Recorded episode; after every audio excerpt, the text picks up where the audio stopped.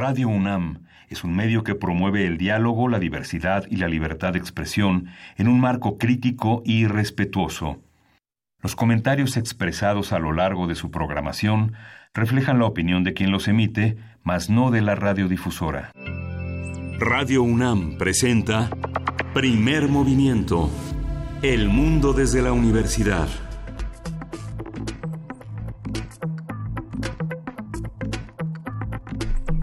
Hola, buenos días. Hoy es jueves. Sí, eh, hoy es jueves 15 de agosto y son las 7.05 de la mañana en la Ciudad de México. Estamos en la cabina de Radio UNAM en primer movimiento. Berenice Camacho, buenos días, ¿cómo estás? Qué gusto, Miguel Ángel Quemain. Muy buenos días. Muy bien, gracias. ¿Cómo están ustedes que nos sintonizan a partir de este momento? Muchas gracias por hacerlo, por mantenerse en sintonía con Radio UNAM, con esta radio universitaria y aquí en primer movimiento. Y pues bueno, ¿con qué, con qué iniciar? Yo creo que... Eh, la estafa maestra va a, eh, pues, a marcar muchas de las informaciones relevantes, importantes en los siguientes, por lo menos, meses. Eh, la Auditoría Superior de la Federación, a través de su titular David Colmenares, informó que presentaron entre nueve y diez denuncias penales ante la Fiscalía General de la República vinculadas con este caso. El caso que dijo nosotros le llamamos eh, la estafa maestra. Interesante cómo eh, construye la narrativa oficial también, las autoridades. y, y, bueno, de este caso son entre nueve y diez denuncias de un total de 60 más eh, algunas de ellas muy muy relevantes, pero que corresponden a otros a otros temas, a otros casos. Eh, dijo también que esto responde a un replanteamiento de su estrategia jurídica con denuncias menos frecuentes, pero más completas y sólidas. Eso fue lo que dijo el día de ayer el titular de la Auditoría Superior de la Federación, David Colmenares. Sí, y justamente una, una nota que es importante analizar en esta red de corrupción es la participación de las universidades. La Asociación Nacional de Universidades e Instituciones de Educación Superior, conocida como la NUYES, se manifestó a través de su secretario general, Jaime Valls, para que esta institución, que representa 193 casas de estudio, eh, pide que se castigue a los responsables de las irregularidades detectadas en la llamada estafa maestra. Y, por supuesto, pues son las instituciones, no las, eh, no los, responsables, no las instituciones de estas 21 universidades que están en, en, duda, sino quienes las dirigen y quienes abusan de estas eh, maquinaciones que la situación eh, de transparencia de muchas universidades no está clara, no rinden cuentas, eh, hacen de una manera discrecional las adquisiciones, las licitaciones, no hay una no hay un seguimiento de estas de estas cuestiones. A veces la autonomía se malentiende como una falta de transparencia y estas 21 universidades pues tendrán que rendir cuentas sobre sus mecanismos de, de transparencia a las sociedades a las que directamente corresponden y al conjunto de universidades entre las que están, porque finalmente esta es una gran oportunidad para un gobierno como el que encabeza el presidente Andrés Manuel López Obrador para eh, mostrar de raíz las posibilidades eh, que el propio mecanismo, la, la metodología de adquisiciones de transparencia ofrecen para delinquir, ¿no? Así es, así es. Pues bueno, como decíamos, este hilo que seguirá. No quisiera dejar pasar eh, la mención de dos de dos temas muy muy simples y muy rápidos. Los comento en Zacatecas. Legisladores del estado cierran la posibilidad de tener matrimonio igualitario. Se suma un estado más a esta eh, pues este perfil más conservador con 13 votos en contra cuatro de ellos del PRI, la mayoría eh, del PRI votaron en contra del matrimonio igualitario en Zacatecas, dos del PAN, dos de Nueva Alianza, dos del Verde y uno de Morena. Eh, uno del PES y uno del, del partido eh, del Partido del Trabajo. Fueron tres en contra, uno a favor y eh, once a favor, perdón, y dos abstenciones en el Congreso de Zacatecas. Eso por un lado y por el otro también importante, la Corte, la Suprema Corte de Justicia amparó a un niño con discapacidad que requiere en su tratamiento del THC, esta sustancia activa del cannabis, para mejorar su salud se le ordenó, ordenó la Suprema Corte a la Secretaría de Salud armonizar las disposiciones sobre el uso terapéutico de la cannabis en un plazo de 180 días hábiles y garantizarle un tratamiento médico integral. Interesante, vuelve la discusión, al menos para el uso médico eh, terapéutico de eh, esta sustancia, la sustancia del THC del cannabis. Y bueno, tenemos hoy un programa, bueno, le damos la bienvenida a nuestros radioescuchas que nos sintonizan a partir de hoy a, través de las frecuencias de Radio Universidad de Chihuahua en la 105.3, 106.9 y 105.7. Hoy estaremos con ustedes, con ellos, de 6 a 7 de la mañana, hora de Chihuahua, y de 7 a 8, hora de la Ciudad de México. Y justamente vamos a empezar eh, este jueves eh, de salud con el lado médico de la estrategia contra las adicciones. Vamos a conversar con la doctora Herminia Pasantes. Ella es investigadora emérita Trabaja en el Departamento de Neurodesarrollo y Fisiología. Así es, y también como todos los jueves en nuestra sección de Historia de México con el doctor Alfredo Ávila, investigador del Instituto de Investigaciones Históricas de la UNAM. En esta ocasión nos habla sobre el bicentenario de la independencia de México, que eh, pues ya se acerca, por lo menos el, inicio, 15 de septiembre, y el 29, eh, pues eh, el, final, ¿no? La, ya por, por fin la consumación de la independencia. Vamos a hablarlo con el doctor Alfredo Ávila. Y vamos a hablar hoy también de las ciencias forenses en México. Vamos a contar con el comentario de la doctora Zoraida García Castillo. Ella coordina la licenciatura en ciencia forense en la Facultad de Medicina de la UNAM. Y en nuestra nota internacional, Rusia y su situación política, ¿qué está ocurriendo por allá? Por supuesto, en torno a este eh, a estas pruebas nucleares en el Ártico que dejaron eh, por lo menos son siete, ocho eh, científicos muertos. Eh, vamos a comentarlo con Luis Guacuja, quien es responsable de estudios sobre la Unión Europea del posgrado de la UNAM. Y hoy tenemos Mundos Posibles con el doctor Alberto Betancourt. Él es profesor de la Facultad de Filosofía y Letras de la UNAM. Vamos a hablar de El brinco ontológico que nos saque del colonialismo neoliberal. Este es el título de su participación. Vamos a tener también la poesía necesaria en la voz de Berenice Camacho. Mm, creo que no. No, no, lo vamos a perder. Sí, eh, más bien el privilegio lo tienes tú en esta ocasión porque a mí me tocó el día de ayer, así es. pero, pero bueno, podemos también este, un poquito pimponearlo y, compartirlo. Siempre es un, un honor tener la poesía necesaria. Eh, y bueno, les agradecemos mucho su sintonía. Vamos a ir con música. Esto es Revolución 2010 del grupo El Gabinete. Mm-hmm.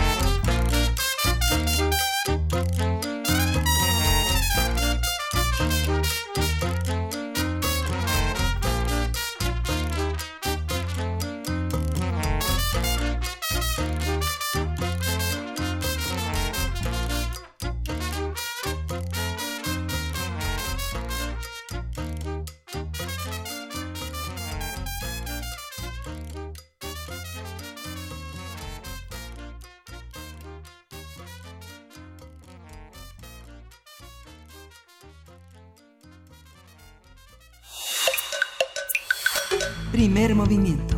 Hacemos comunidad. Jueves de autoayuda. Desde, desde, el punto de vista médico y científico, una persona se vuelve adicta a las drogas debido a los procesos neurológicos que ocurren en su cerebro.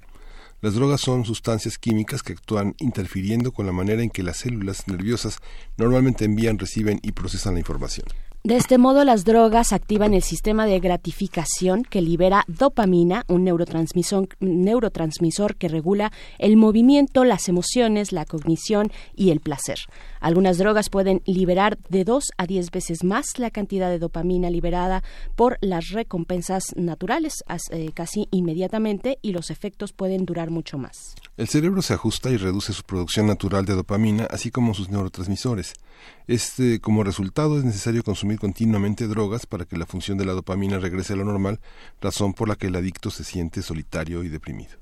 Para enfrentar un problema, el problema de las adicciones en México, el viernes 2 de agosto, el presidente de México, López Obrador, junto con el subsecretario de Salud, Hugo López Gatel, presentaron la Estrategia Nacional para Prevención y Atención de Adicciones, Juntos por la Paz.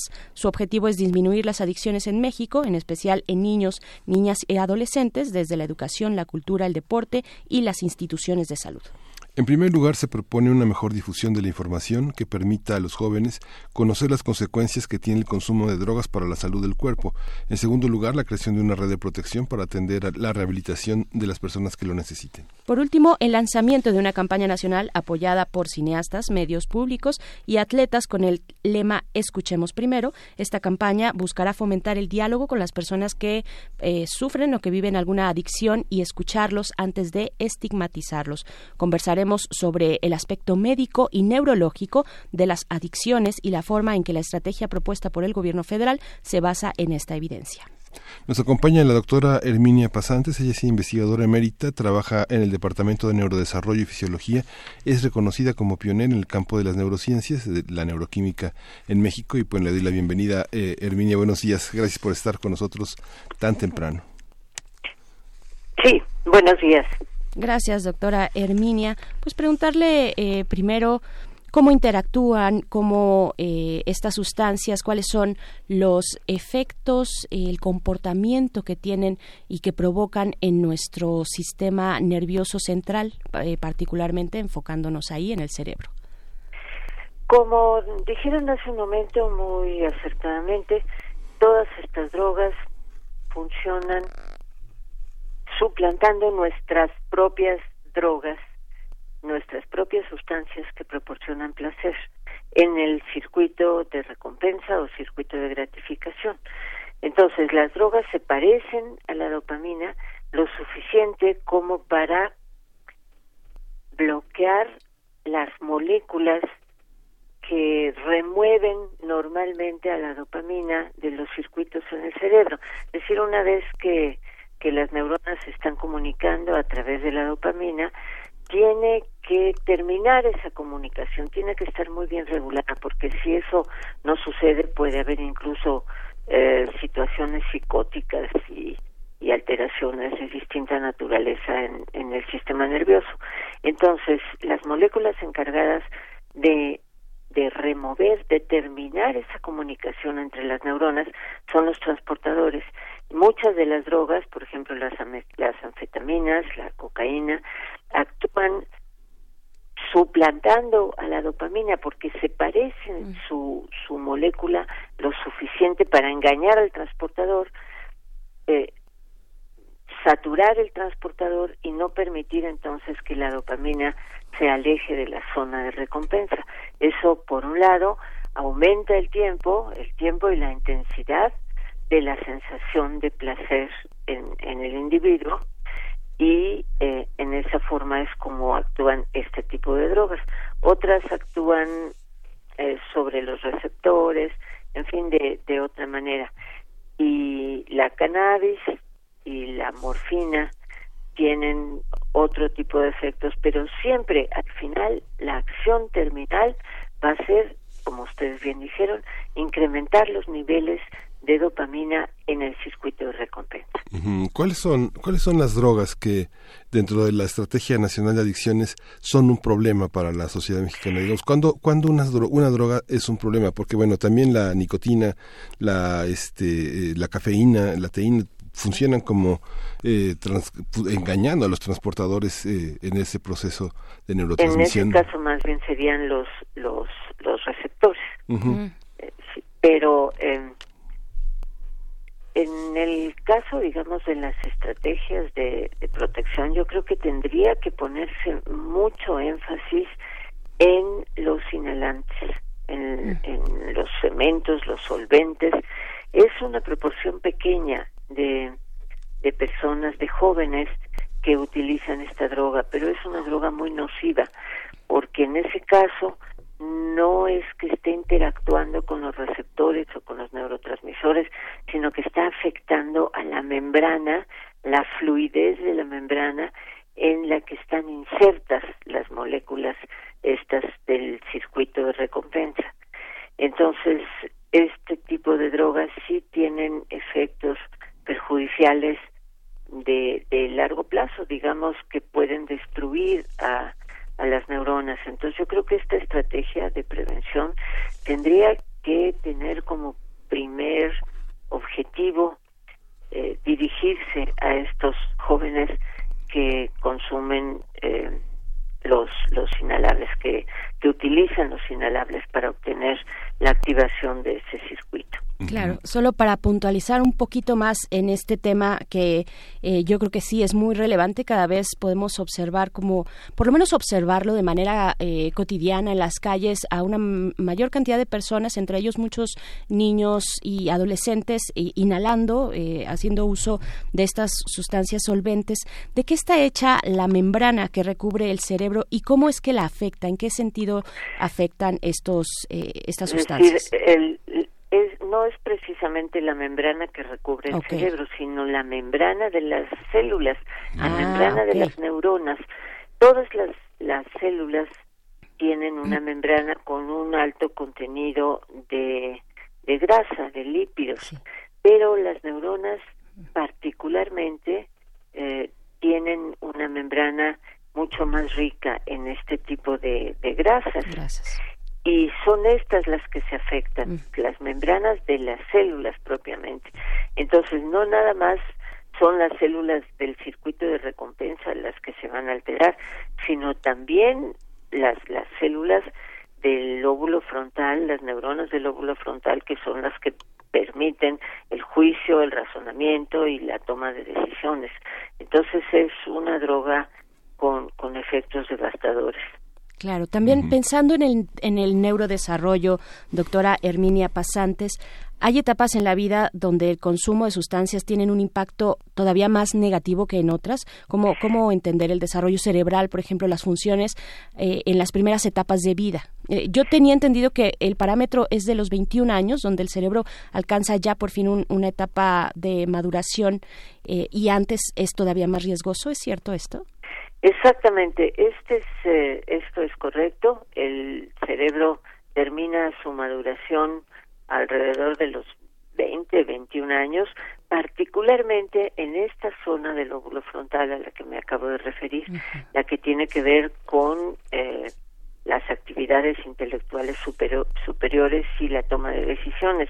Y aquí es particularmente importante hacer notar que la marihuana, la cannabis, tiene un efecto particular que no tienen las otras drogas.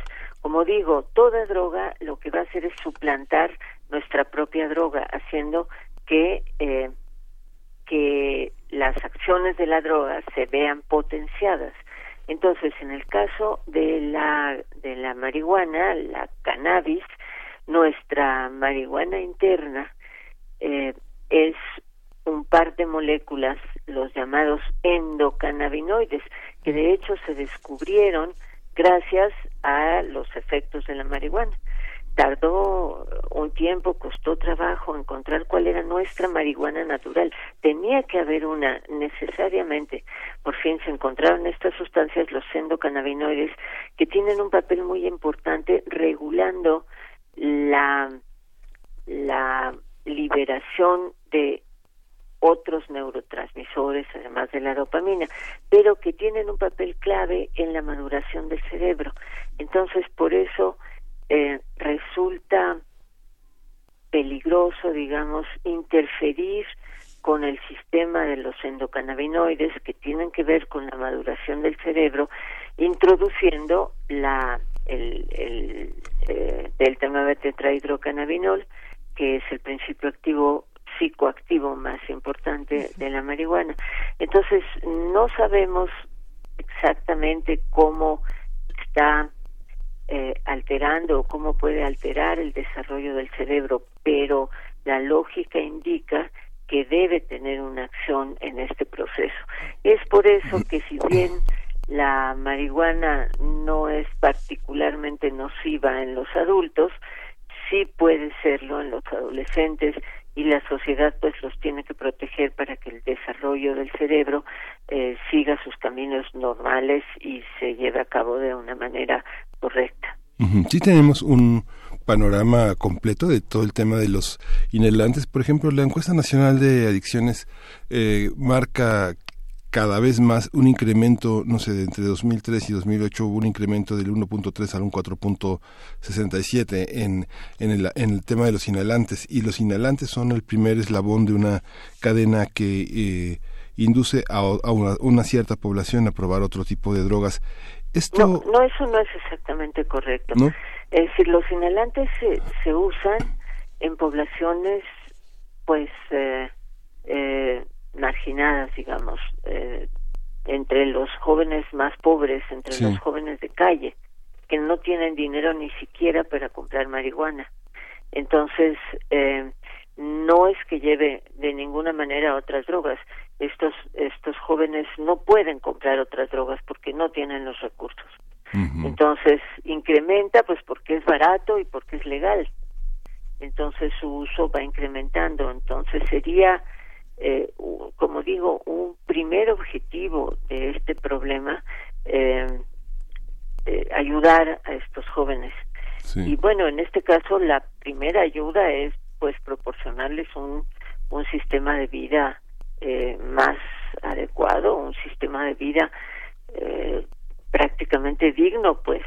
Y en ese caso eso ayudaría muchísimo a, a eliminar el interés por los inhalantes, porque quiten el apetito, entonces eh, desaparece el hambre en esos jóvenes que no tienen para comer. Y desaparece el frío. dramático es el asunto. Y desaparece el frío, por eso dice la cobija también. Lo que pasa es que este, esta encuesta nacional del CONADIC también hay una, dice que el 68.8% de personas menores de 17 años que son adictos a alguna droga primero probaron algún inhalante. Tal vez están muy maquilladas sus visiones, ¿no? No, no, eso tampoco es exacto. Es decir, eh, yo eh, no conozco con todo detalle los los datos, pero pero eh, la, la marihuana yo creo que es uno de los eh, de las drogas que se consumen más jóvenes y y con cierta eh, facilidad pues porque obtener la marihuana en el mercado pues es muy sencillo. Depende un poco de la otra vez del estatus socioeconómico, por desgracia. Es decir, si alguien tiene suficiente dinero para comprar marihuana, seguramente va a comprar mejor marihuana que el, el, inhalable. Entonces, eh, son drogas de muy distinta peligrosidad, eh, desde luego los inhalables y, y la marihuana. Entonces, ninguna de las dos, ninguna de las dos es puerta de entrada para otras drogas. Eso sí está muy estudiado y no se tiene evidencia de que ni la marihuana ni los inhalables sean puerta de entrada para drogas más fuertes como, como el cristal, las anfetaminas o mucho menos la heroína.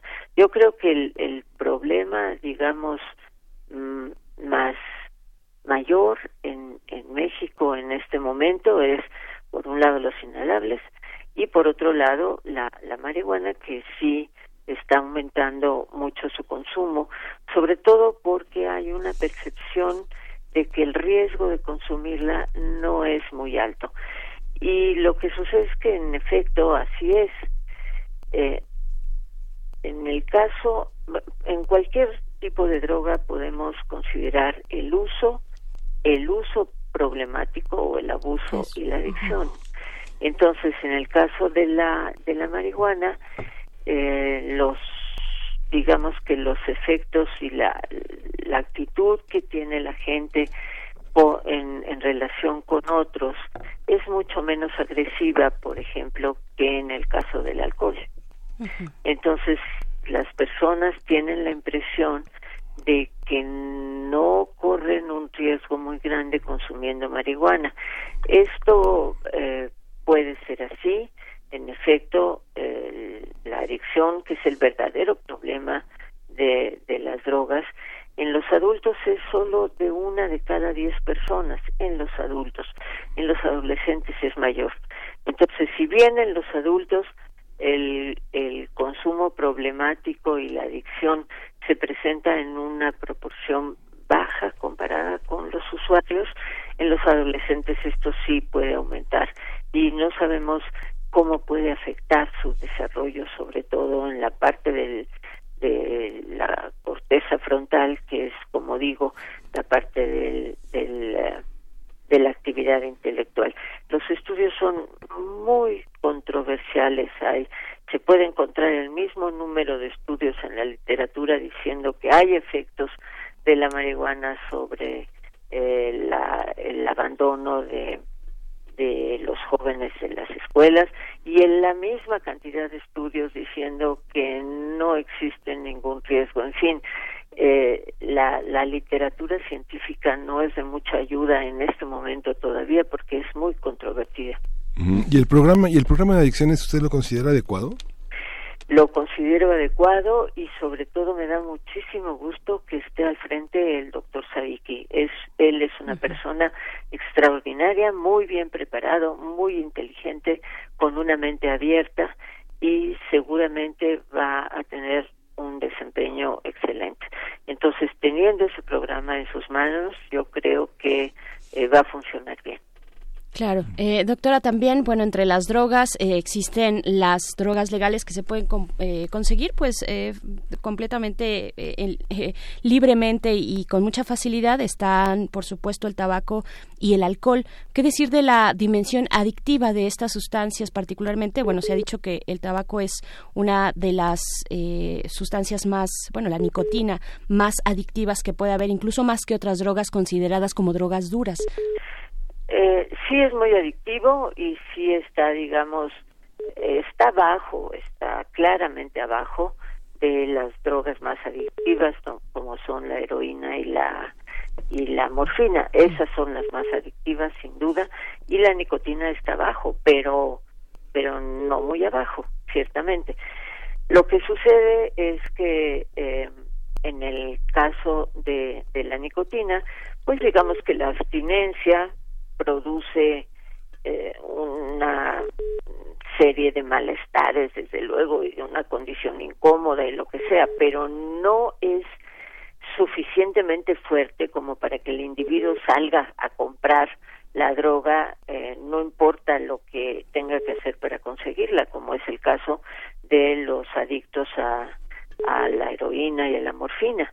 Entonces, siempre considerando el daño que producen las drogas, tenemos que tomar en cuenta el daño que, se produce al propio individuo y el daño que produce a los demás y a la sociedad. En el caso del alcohol, por ejemplo, no es precisamente muy adictivo, porque entre la población, al menos una proporción enorme de la población, todos tomamos eh, vino o cerveza o, tequila o lo que sea, eh, con, con frecuencia. Muchísimos millones de personas, decenas de millones de personas han probado el alcohol y lo consumen, digamos, socialmente sin problemas. Y los, eh, los, los alcohólicos, los verdaderamente adictos, pues tienen, son, son una proporción menor de esta gran población que puede consumir el alcohol. El problema mayor con el alcohol es el uso problemático. Es decir, todos sabemos el tremendo daño social que causa el exceso de alcohol a la a las personas, a las familias, es es enorme, es devastador. Entonces, en ese sentido, el alcohol es una droga muy muy perjudicial desde el punto de vista social. De hecho, hay estudios, eso sí, bastante claros, en donde se hace una una eh, un ranking, digamos, de cuáles son las drogas más más perjudiciales para la persona y para la sociedad y el alcohol la encabeza definitivamente. Entonces ahí no es tanto la adicción, sino el uso problemático que es enorme y causa verdaderamente daños muy serios a, a, la sociedad, sobre todo a la familia, a los hijos, en fin, es, es un problema muy importante. Ahora, yo quisiera mencionar que este programa que se está implementando en la Ciudad de México, que espero que funcione, este programa muy interesante que se llama Pilares, podría ser un, un mecanismo para ayudar a los jóvenes a, alejarse un poco del, del consumo de las drogas. Entonces yo creo que es una buena iniciativa. Eh, hay, hay, estudios que permitan entender, digamos, que una población tiene rasgos adictivos particulares, que hay una tendencia hacia, así como la encuesta eh, de salud mental marca que un gran porcentaje de mexicanos tiene depresión, pensando en los por lo menos en los cinco ejes que marcan eh, el, este, todo este manual del DSM-5, por ejemplo, hay una, hay un, ah, hay una visión, hay una, un conocimiento sobre la grado de adicción que puede tener una persona en la población, en una población puede tener rasgos adictivos, se puede pensar así. Eh, no exactamente sobre poblaciones, pero lo que sí se está conociendo cada vez más y que es muy importante es que em, el tratamiento, es decir, la, la forma como se trata a un niño durante la niñez, el, el entorno que rodea al niño puede de alguna manera, a través aparentemente de la epigenética, puede hacerlo más proclive a, a tener una conducta adictiva hacia las drogas en la edad adulta. Estos son estudios eh, que ya tienen cierto tiempo, pero como digo otra vez, eh, no son absolutamente concluyentes, pero sí dan una idea de por dónde van las cosas. Entonces, el maltrato infantil, el tener al niño expuesto a la violencia durante sus primeros años, sí marca un, un riesgo mayor a que esta persona, a que este niño en su edad adulta sea proclive a, a, tener una adicción. Esto no se ha diferenciado, según hasta donde yo sé, entre distintas sociedades. No se ha, no se ha involucrado ningún factor de tipo eh, cultural o de tipo eh, de rasgos naturales que hagan que sea más fácil eh, llegar a este tipo de adicción después del problema de maltrato infantil. Entonces eso es algo también muy importante a considerar. Hay que cuidar a los niños desde antes de nacer y mantenerlos pues en un ambiente acogedor, afectuoso, eh, seguro y esto va a ayudar sin duda a, a prevenir eh, que sea una persona con un comportamiento adictivo en su fase de de adolescencia y juventud. Sí, que, la, que, no sea persecutorio ni de vigilancia, sino más bien de acogimiento, de, de acogida, de, de, cuidado. Doctora, no, ya nos vamos acercando al final de la conversación, pero no puedo evitar preguntarle, eh, muchos psicólogos, psicoanalistas, sociólogos, antropólogos dicen que hay una excesiva medicalización eh, de ciertos temas en la salud mental y en el tema de las adicciones. ¿Hasta dónde llega el médico? ¿Hasta dónde empieza el, eh, eh, el trabajo en el hogar? Hasta, ¿Dónde empieza el trabajo del psicoanalista o del psicólogo? ¿Dónde empieza el trabajo del sociólogo? Del político? Es una pregunta mm, difícil de contestar.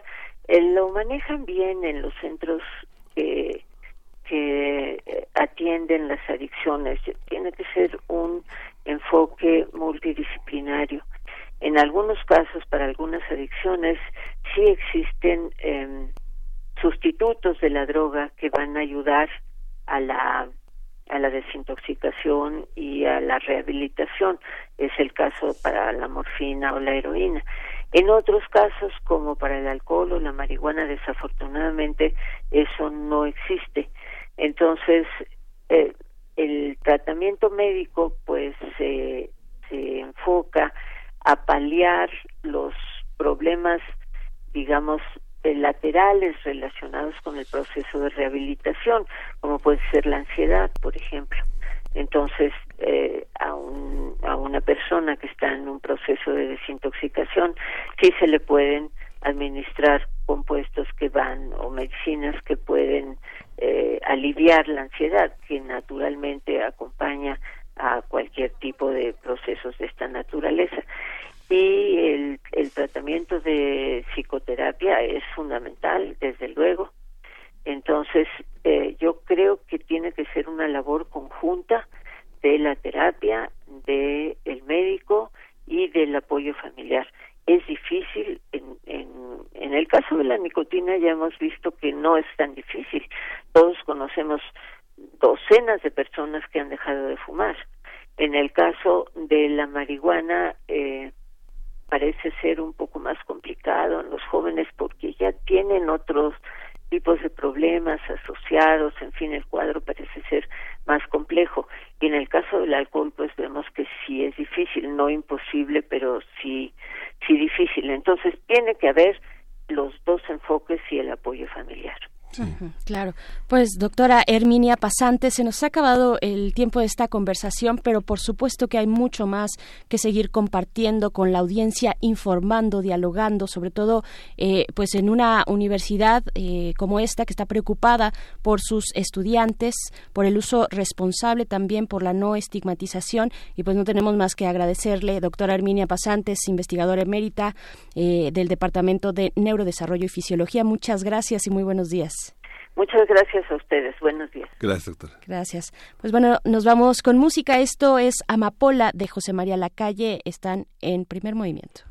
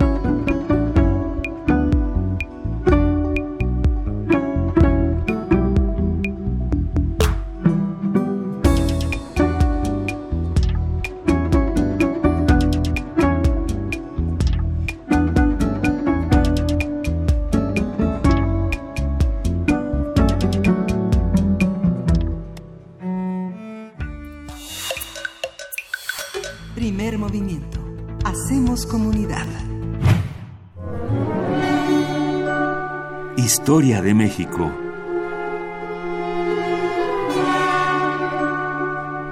Son las 7 con 46 minutos de la mañana de este jueves y como todos los jueves se encuentra en cabina el doctor Alfredo Ávila, investigador del Instituto de Investigaciones Históricas de esta universidad. Eh, bienvenido, doctor. ¿Cómo estás? Hola, buenos días, buenos días. Hola, Alfredo, buenos días. Para hablar, eh, entre otras cosas, de una invitación, pero también del Bicentenario de la Independencia de México. Pues mira, estamos en agosto, el 24 de agosto se conmemoran 198 años de la firma del Tratado de Córdoba, que un tratado que eh, reconoció la independencia de México, el jefe político español que había sido enviado para gobernar Nueva España, Juan O'Donoghue, eh, cuando llegó a Nueva España se da cuenta, y, yo creo que desde antes de que llegara a Nueva España se había dado cuenta de que eh, prácticamente la presencia española y el gobierno español habían caído. Eh, poco antes de eso había habido un golpe de Estado en contra del virrey eh, y prácticamente había unos cuantos destacamentos españoles en un par de ciudades que sostenían eh, la soberanía española en Nueva España. El país era ya prácticamente independiente y entonces cuando llega O'Donoghue firma este, este tratado que ratifica la propuesta de Agustín de Iturbide de febrero de 1821 para conseguir la independencia de lo que él llamaba el Imperio Mexicano. Y eh, y bueno, el, el, tratado modifica algunas cosas del plan de Iguala, las modifica a favor de Iturbide, hay que decir, el plan de Iguala preveía que viniera a reinar el rey de España como emperador de, México eh, o algún integrante de su familia. En el caso de, del Tratado de Córdoba se abre la posibilidad para que el Congreso mexicano decida, en caso de que no viniera algún miembro de la familia real española, que el Congreso decidiera quién eh, sería el emperador. Esto es, por supuesto, una táctica de Iturbide para abrirse camino el, mismo. Pero, pero no, no me interesa eh, hablar de, ese asunto en esta ocasión, sino de un proyecto que empezó hace unos meses en el Colegio de Michoacán por iniciativa de Carlos Errejón Peredo. Eh, Carlos Errejón, eh, para quien no lo, no lo ubique, es el autor de, es autor de una gran obra, pero fundamentalmente de las biografías de Miguel Hidalgo y de José María Morelos, publicadas allá en el Colegio de Michoacán, que me parece que son las biografías, eh, eh, voy, a voy, a atreverme a decir esto, son las biografías definitivas sobre estos dos personajes, definitivas hasta que dentro de 50 años alguien más venga a, investigarlos otra vez, pero eh, Carlos Cerrejón convocó a un grupo de especialistas de distintas partes del país para organizar una serie de reuniones y lanzar algunos proyectos para, con miras a la conmemoración del bicentenario de la independencia de 1821. Y la semana siguiente, el jueves de la semana siguiente, vamos a empezar un primer foro en la ciudad de Córdoba, precisamente en Veracruz, eh, tratando algunos de estos aspectos. ¿Por qué resulta importante esta reunión? Me parece que eh, es importante por dos razones fundamentales. La primera, porque eh, es un bicentenario un poco desangelado. Es decir, el, bicentenario de la independencia de 1821 eh, no tiene eh, y no va a tener, por supuesto, la misma prensa y la misma promoción que tuvo el bicentenario de 1810 hace, hace unos años. Y, eh, y esto es normal. Para empezar, ni siquiera le llamamos bicentenario de la independencia. La gente va a empezar a llamarlo como bicentenario de la consumación de la independencia, como si tal cosa tuviera un, un sentido. en realidad, en 1821 se consigue la independencia, punto. Entonces, eh, eh, en un sentido estricto estamos conmemorando, estaremos conmemorando el momento en el que México nació como país independiente. Eh, y en segundo lugar, porque eh, la, incluso en el medio académico, incluso en el medio historiográfico, todavía hasta hace muy poco tiempo, la, eh, la visión, la interpretación más importante acerca de la independencia todavía pasaba acerca de la importancia de Vicente Guerrero, acerca de la importancia de Agustín de Iturbide, de las condiciones internas, de las ambiciones de algunos grupos. Algunos autores habían ido un poco más lejos, pienso en Virginia Guedea y en Jaime Rodríguez, que señalaban que, que además de, de los actores convencionales, convencionales o tradicionales, pues también había un grupo de liberales que habían aprovechado las diputaciones provinciales, que habían aprovechado la constitución de Cádiz, la libertad de prensa, para meter eh, eh, un proyecto eh, diferente, un proyecto que no simplemente fue reaccionario, como siempre se acusó, es decir, no solamente fue Iturbide reaccionando en contra del liberalismo, porque hay que recordar que el propio Iturbide mantuvo en el plan de Iguala la vigencia de la constitución de Cádiz, es decir, la vigencia de una constitución liberal, en lo que se reunían unas cortes en México y se elaboraba una constitución propia. Entonces, eso ya ha empezado a renovarse, pero me parece que todavía se mueve dentro de unos márgenes muy estrechos. Y eh, esta es una oportunidad para empezar a mostrar cómo el proceso de la independencia, el proceso que condujo a la independencia de México, no es un proceso aislado, sino que tiene que ver con eh, una serie de relaciones, de vínculos, de procesos globales, fundamentalmente atlánticos, pero también, también globales, en los que impera desde el proceso de eh, desorganización y de caída del gran imperio chino, que había sido el principal consumidor de plata de, de, Nueva España y que desde finales del siglo XVIII está en crisis, pero a comienzos del siglo XIX termina prácticamente derrumbándose, lo cual hace que los mercados, el mercado más importante de para la plata de Nueva España pues estuviera perdiéndose y eso explica también un poco la crisis que se está viviendo dentro del propio virreinato, hasta por supuesto las revoluciones liberales que ocurren en distintos puntos de Europa e incluso del norte de África a partir de los años 20, a partir de 1820. Eh, a partir de 1820 tenemos una revolución liberal en Portugal, tenemos revolución liberal en España, revolución liberal en Nápoles, la guerra de independencia de Grecia, que también es una revolución liberal, y tenemos movimientos revolucionarios que fueron suprimidos violentamente en Rusia.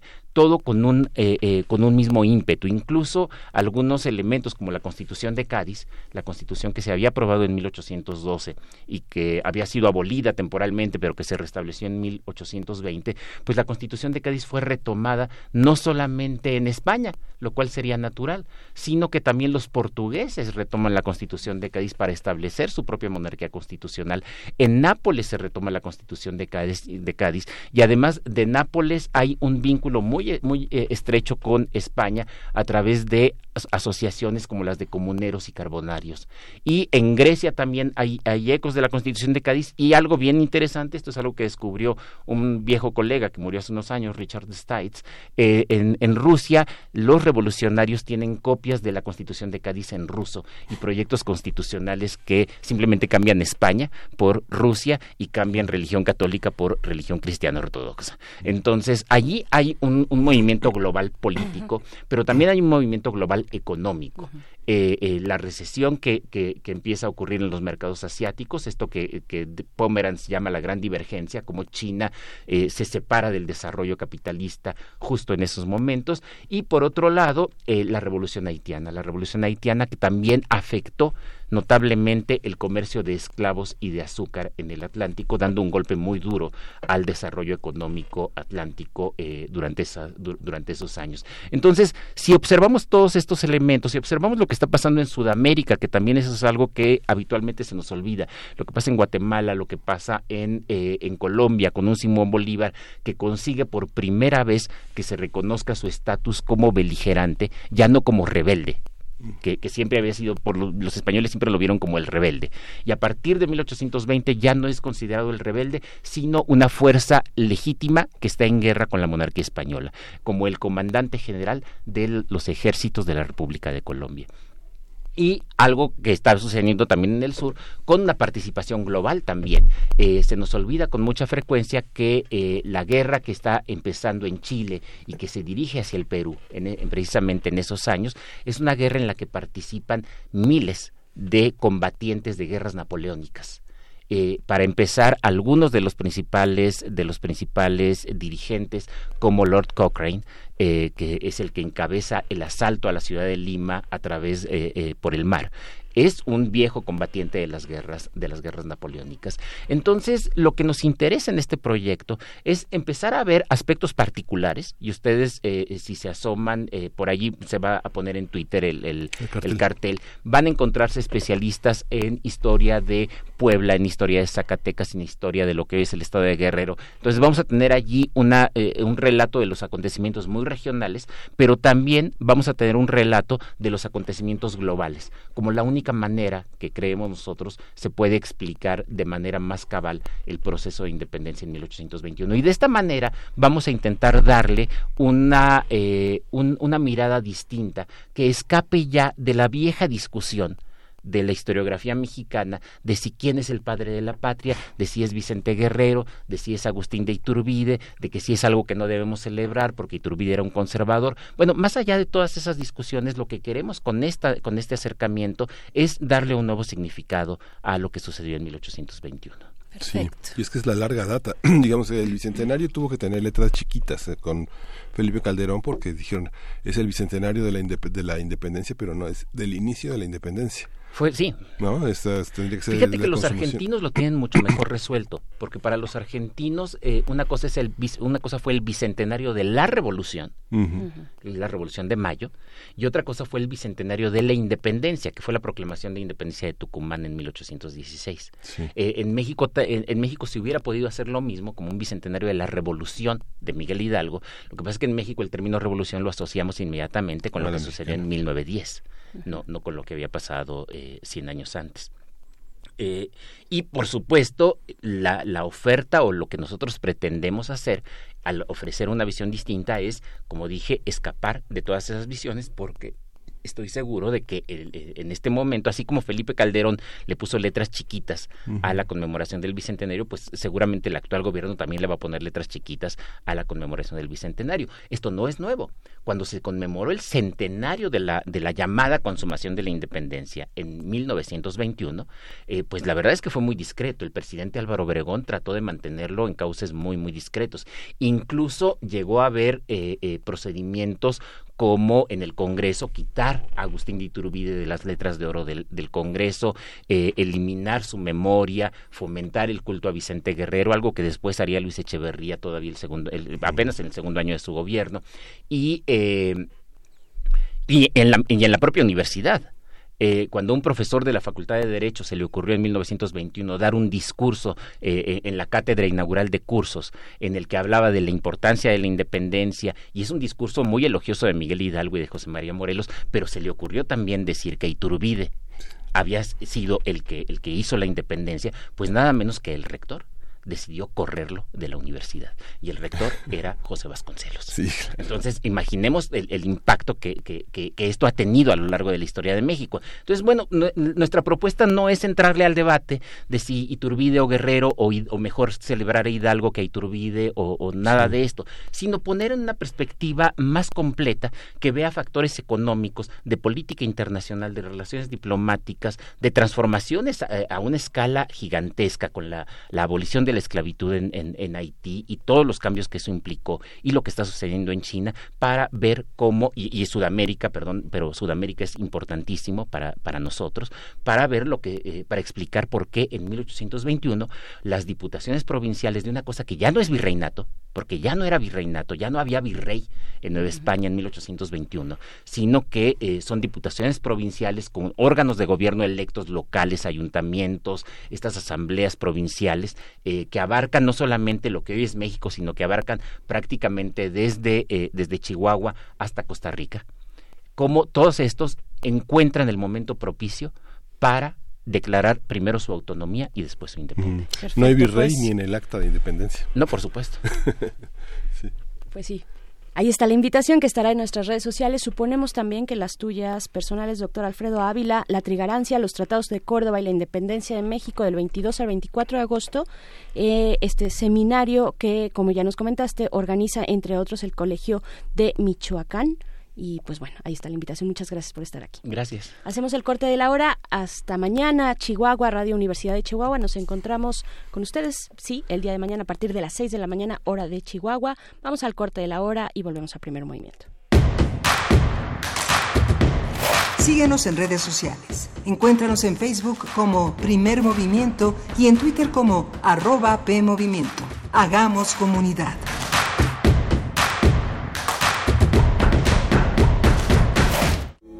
Tres veces maullará el gato atigrado. Tres veces y una más gritará el erizo, y entonces la arpía anunciará que llegó el momento.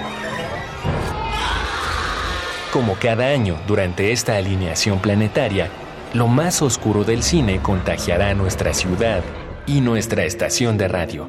Macabro, Festival Internacional de Cine de Horror de la Ciudad de México, llega a Radio UNAM. Durante todo el mes de agosto, acude a la sala Julián Carrillo para sufrir con la exquisita selección de este año. Te esperamos en Adolfo Prieto 133 en la Colonia del Valle, cerca de Metrobús Amores. La entrada será libre. Consulta fechas y horarios en www.macabro.mx y en www.radio.unam.mx. Invitan Macabro, Festival Internacional de Cine de Horror de la Ciudad de México y Radio UNAM. Experiencia sonora. Mi INE está hecha de confianza como organismo autónomo, el INE protege mis datos personales. Mi INE está hecha de participación. Con ella elijo a quien va a gobernar. Mi INE está hecha de mis sueños, mis logros, mi historia. Mi INE es lo que soy. Yo me identifico con la democracia. Para participar, checa la vigencia de tu INE y manténla actualizada. Infórmate en INE.mx. Contamos todas, contamos todos. INE. Todo sonido ejecutado es una imagen en la mente. Pero no todas las imágenes merecen su sonido. Nos resistimos a perder el tiempo con una mala película. Para eso tenemos a los críticos. De Retinas. Una proyección a 24 cuadros por sonido. Martes, 21 horas. Por resistencia modulada, 96.1 de FM. Radio. UNAM, Experiencia Sonora.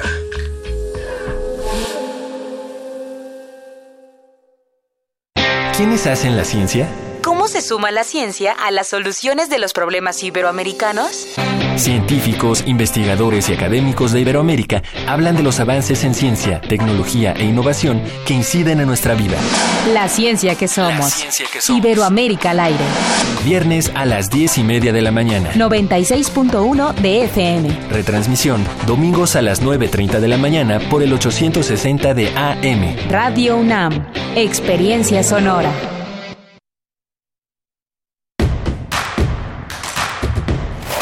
Queremos escucharte. Llámanos al 55 36 43 39 y al 55 36 89 89. Primer movimiento. Hacemos comunidad. Muy buenos días, estamos de vuelta iniciando la segunda hora de primer movimiento. Son las 8 de la mañana con 3 minutos de este jueves 15 de agosto, jueves, el mejor día de la semana laborable. eh, para desde mi perspectiva, porque todavía no estamos disfrutando el fin de semana, pero estamos muy cerca, eh, muy cerca próximos a saborear el descanso, eh, pero seguimos todavía con un buen ánimo y un buen impulso. Estamos en cabina. Miguel Ángel Quemain, ¿cómo estás? Hola, Berenice, pero tú tienes una agenda muy muy poblada los fines de semana, trabajas muchísimo a veces para los preparar sábados, para pero- preparar la siguiente semana. Y, y- a veces los sábados con este proyecto de periodismo judicial en el que me encuentro, pero, eh, pero ya baja bastante el, ritmo. Y pues, ¿cómo están ustedes? ¿Cómo están ustedes en este jueves? Le damos la bienvenida a la radio Nicolaita. Eh, saludos a Morelia. Estaremos con ustedes en la siguiente hora a través del 104.3. Ya me aprendí las frecuencias casi todas. Del 104.3 eh, es un gusto y un placer hacer comunidad con ustedes. Díganos también en nuestras redes sociales que están disponibles para ustedes y para toda la audiencia del 96.1 de FM, pues cómo ven estos temas. Hay algunos comentarios sobre las adicciones. Tuvimos una conversación muy interesante con la docto- doctora Herminia Pasantes acerca de esta estrategia eh, en contra de las adicciones que eh, ha inaugurado, que ha presentado el gobierno federal, pero en esta ocasión, por supuesto, desde el ámbito médico del neurodesarrollo, de la fisiología eh, neurocelular. Y pues bueno, muy, muy interesante y todavía tenemos mucho por delante, pero antes, antes de eh, decir y comentar el menú de la siguiente hora, queremos felicitar a nuestra querida coordinadora de invitados, María Amalia Fernández, porque hoy cumple años. Te queremos, te felicitamos, te mandamos un abrazo y deseamos que eh, lo pases de lo mejor posible en jueves, además. Sí. Suertuda. Y que no se te noten los años. Eso te decía. Que no, que no, se, no, se, no se le nota. Pero sí la experiencia.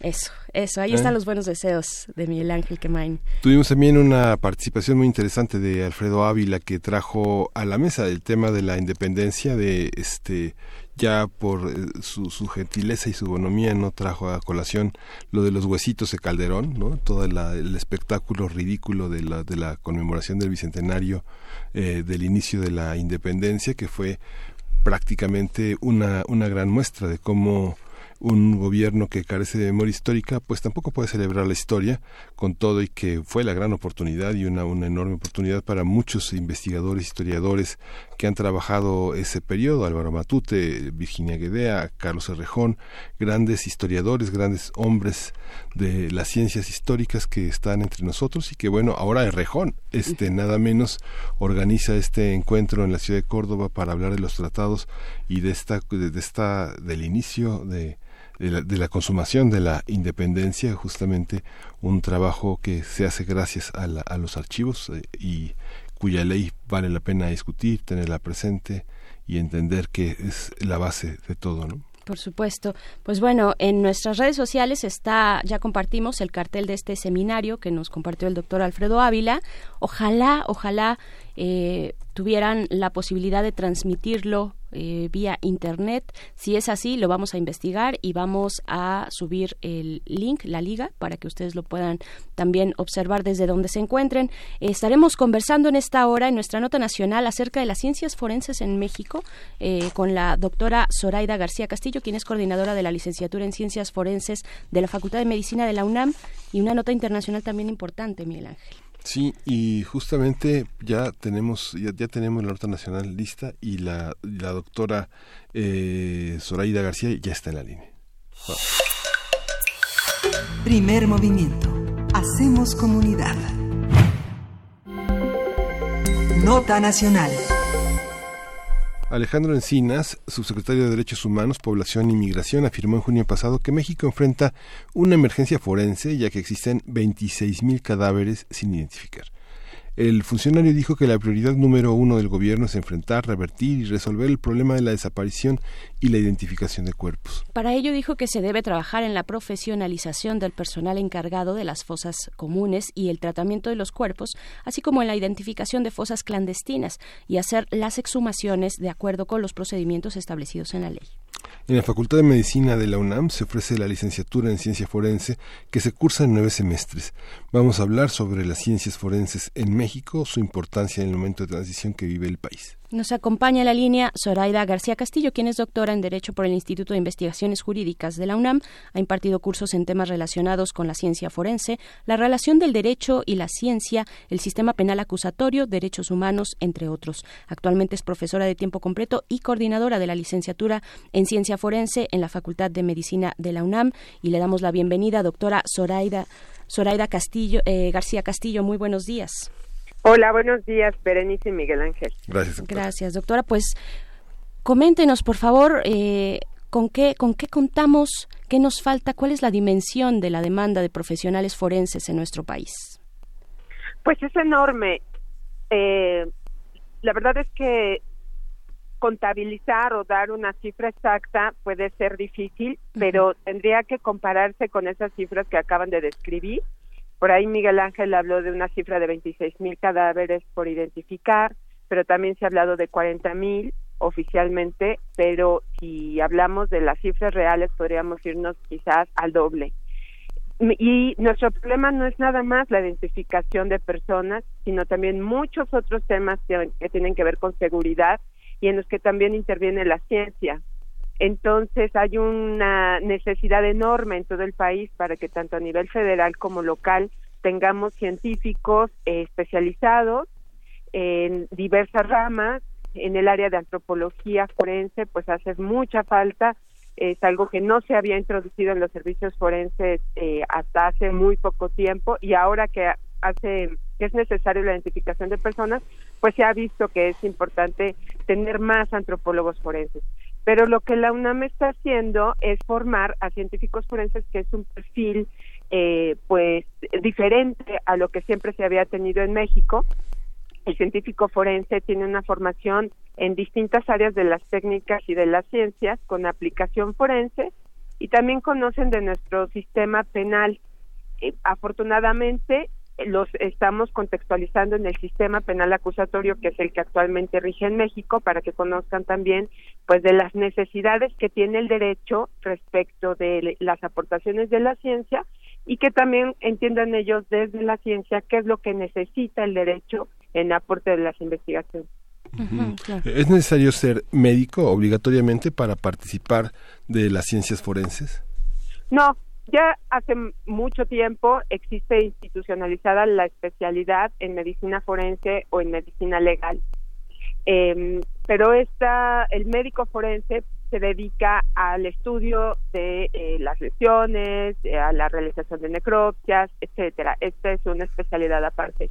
Nosotros eh, recibimos a chicos que vienen del pregrado y, e inmediatamente cursan con nosotros una licenciatura sin haber tenido que cursar una licenciatura anterior y ellos empiezan a tener eh, formación en derecho y también en distintas áreas del conocimiento científico como es físico-matemáticas, química, biológicas, eh, psicológicas y criminalísticas, de manera que conozcan de las ciencias lo que es aplicable en el mundo forense.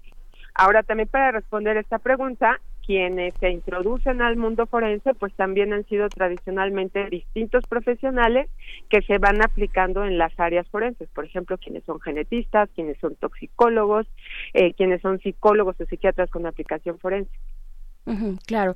Doctora, ¿cuál es? Hace un momento eh, nos comentaba y yo quisiera eh, ahondar un poco en ello. ¿Cuál es la función de un científico forense en sus distintas ramas, digamos, pero dentro del sistema penal?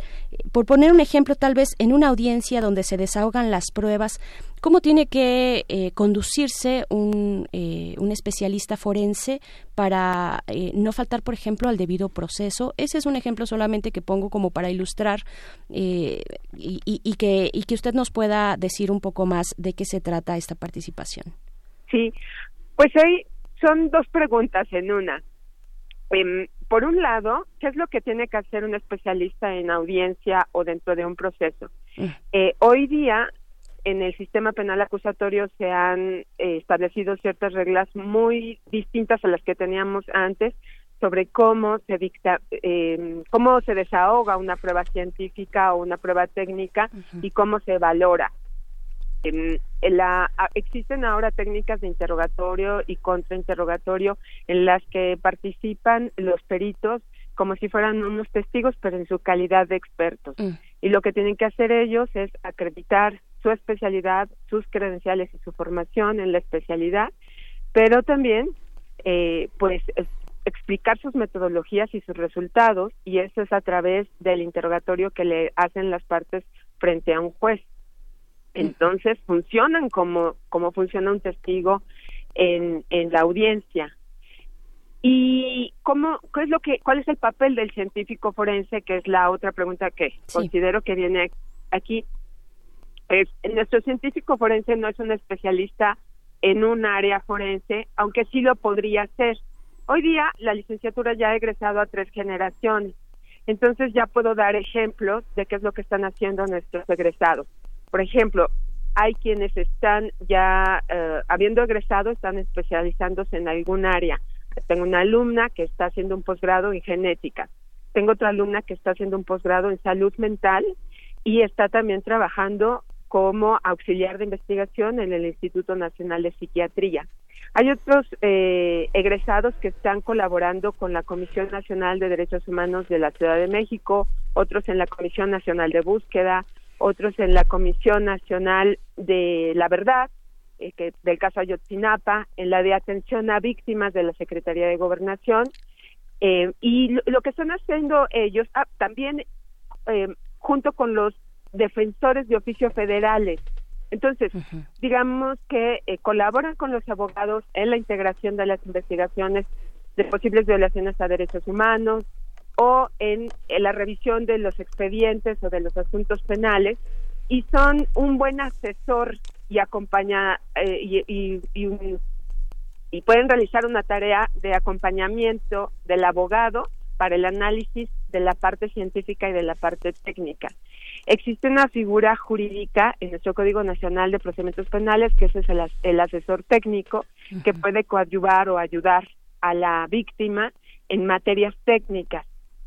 Eh, tradicionalmente los servicios periciales han estado al servicio del agente del Ministerio Público, que es el fiscal quien acusa, pero la otra parte ha quedado oficialmente desprotegida o con, con un menos menor balance. Entonces, el que exista eh, la asistencia técnica para la defensa es también muy importante.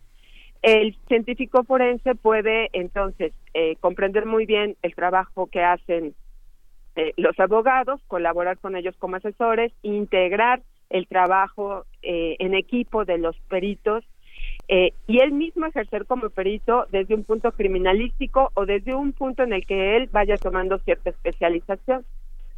Ahora también les puedo platicar el, esta figura profesional del servicio del científico forense, pues no, no es nueva en el mundo, tiene décadas de existir en el sistema anglosajón, en el sistema judicial anglosajón, en Inglaterra, en Estados Unidos, en donde se se les eh, se les forma precisamente para llegar a la para llegar a la a la especialización eh, y introducirlos a todo el sistema de justicia claro. ¿Cuál es, eh, cuál es la, matrícula de esta licenciatura en ciencias forenses, eh, doctora Zoraida García? Ahora que nos comentaba, bueno, que son muchas instancias las que requieren de estos perfiles para sus quehaceres propios, ya sea, vaya, de cualquier tipo, todos los que nos han narrado, desde las instituciones hasta la misma eh, compañía o acompañamiento en el proceso, en un proceso judicial penal.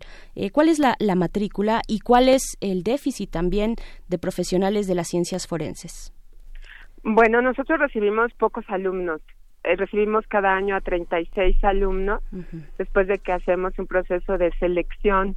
Los chicos pudieron haber entrado a cualquier carrera de nuestras facultades de medicina, derecho, eh, ciencias, química, filosofía eh, mm, y creo que nada más. pero y estamos egresando pues un número muy similar digamos alrededor de 32 o 34 alumnos. Eso significa que no estamos produciendo un gran número de científicos forenses, pero sí que estamos produciendo científicos forenses de alta calidad. Por supuesto, pensamos en la posibilidad de ampliar la matrícula, pero también nos hemos aliado con otras universidades públicas para crear perfiles muy parecidos. La UDG abrió el año pasado la misma carrera y nosotros colaboramos pues en la asesoría para la elaboración de su plan de estudios y en la formación de profesores, porque hay algo muy curioso, los profesores de los científicos forenses no somos científicos forenses, somos profesionales de diversas eh, áreas que em, nos dedicamos al tema forense y que eh, les enseñamos desde nuestros ámbitos del conocimiento, los químicos, los biólogos, los físicos, los, matemáticos y los abogados, pues todos estamos formando a este nuevo ente. Entonces, Guadalajara lo tiene, Puebla también lo tiene y hay algunas otras universidades que también empiezan a formar científicos forenses. El déficit es grande, me parece que no solo hay que contar con científicos forenses en México, sino también con todos estos otros especialistas que hace falta pues para el tema que ya Alejandro Encinas plantea, que es eh, muy real y que es y la identificación de personas, la búsqueda de personas, pero también para muchos otros temas de interés forense en donde necesitamos una formación de personas. Ahora, también tengo que decirles, nuestras carencias, o sea, en México no solo tenemos un problema de formación de personas en el área forense, sino también, pues, de capacitación continua de quienes ya están ejerciendo el servicio forense, de fortalecer los sistemas forenses, de tener sistemas de información eh, integrales, confiables, protocolos homologados, una mayor inversión en, en, los servicios forenses, pues para que amplíen las posibilidades de servicio y para que cuenten con equipamiento adecuado. Claro, en este tema de la actualización de profesionales que ya se encuentran en ejercicio eh, de, pues, de sus conocimientos, ¿cuáles son eh, los, los protocolos o, digamos el nivel de homologación que tiene México frente a los protocolos internacionales? Eh, no sé, como ejemplo, que siempre es ilustrativo a través de la radio y en la radio pública poner estos ejemplos. una necropsia, por ejemplo, no se, no se hace, o sea, tiene sus protocolos muy estrictos y tienen que ser respetados y, y vaya cada uno de los procesos y los pasos tienen, eh, tienen que ser vigilados y sustentados, ¿no? ¿Cuáles son estos protocolos y qué tan, qué tan homologado está México frente a esos parámetros internacionales? Bueno, México intenta, sobre todo a partir de que tenemos vigente el nuevo sistema penal acusatorio en el que la valoración de la prueba científica, de la prueba pericial, se va a enfocar precisamente en analizar los procedimientos, y la capacitación de quienes intervienen haciendo este tipo de pruebas. Mm, a nivel internacional existen protocolos pues en diversas especialidades, digamos, como bien dices, en el tema de la realización de necropsias, ahora también hay protocolos para la realización de, necropsias con perspectiva de género. Mm, Esto nació a partir, sobre todo con influencia en México y en Latinoamérica, a partir del caso del campo algodonero pero también existen protocolos para la realización de, exámenes forenses de carácter genético, de carácter toxicológico, eh, también protocolos para eh, el, análisis y el dictamen en materia de psicología y psiquiatría forense. Entonces, todos estos gremios eh, se agrupan a nivel internacional y estos protocolos se van eh, regionalizando y también eh, elaborando a nivel a nivel local. Sí, estaba viendo. Un buen ejemplo por, e, es el protocolo que se está elaborando para la, la búsqueda e identificación de personas a raíz de que se reestructuró la Comisión Nacional de Búsqueda. Entonces, eh, me parece que se está haciendo una tarea ardua para contar con estos protocolos homologados, porque los procedimientos pues tienen que basarse en evidencia científica, en la, la actualización de los criterios científicos de cada uno de los gremios, en los criterios internacionales, muchos de ellos son de la Cruz Roja o de asociaciones internacionales y México los viene adoptando poco a poco. Y lo importante es asegurarnos que no solo a nivel federal, sino también a, a nivel local se cumplan. Eh, porque hay que contar con los protocolos, conocerlos, conocer las técnicas y también tener contar con, eh, con, los insumos para poderlos ejecutar. Sí, es muy interesante. Estaba viendo el programa, dura cuatro años. Estaba pensando en la materia de arqueología forense que tiene protocolos muy interesantes, desde los métodos arqueológicos forenses hasta el desarrollo de técnicas de recuperación de evidencias específicas de contextos forenses hasta aspectos que bueno, son muy interesantes como la identificación de contextos fúnebres, todas las características internacionales que son pues las funciones del protocolo de recolección de restos orgánicos para impedir el deterioro de los tejidos, evitar la alteración con una apropiada conservación y preservación, todo este tipo de aspectos que requieren una, una enorme capacitación, pero que todavía los familiares de las víctimas pues desgraciadamente están fuera de todos estos protocolos, algunos de ellos asesorados por especialistas de otros países, pero la mayoría navega con su propia brújula, ¿no? Eso es totalmente cierto. Ahí les pido una disculpa por el escándalo. No, no, no. estoy en la calle. no se preocupe, antes de entrar a una feria en el Palacio de Medicina. Ah, eh, bueno, sí. ¿Qué ha sucedido, por ejemplo, con el tema de arqueología y antropología forense? Que eh, los arqueólogos y antropólogos eh, han trabajado tradicionalmente para la eh, búsqueda de restos históricos y el hecho de que de pronto por, por los, estos fenómenos sociales que nos aquejan a nivel nacional y a nivel mundial, de tener que encontrar personas que y, y de tratar de localizarlos en fosas comunes o en fosas clandestinas, pues ha obligado a esos gremios a trasladar esos protocolos que tenían adecuados para un cierto fin y luego tratarlos de aplicar en el ámbito forense.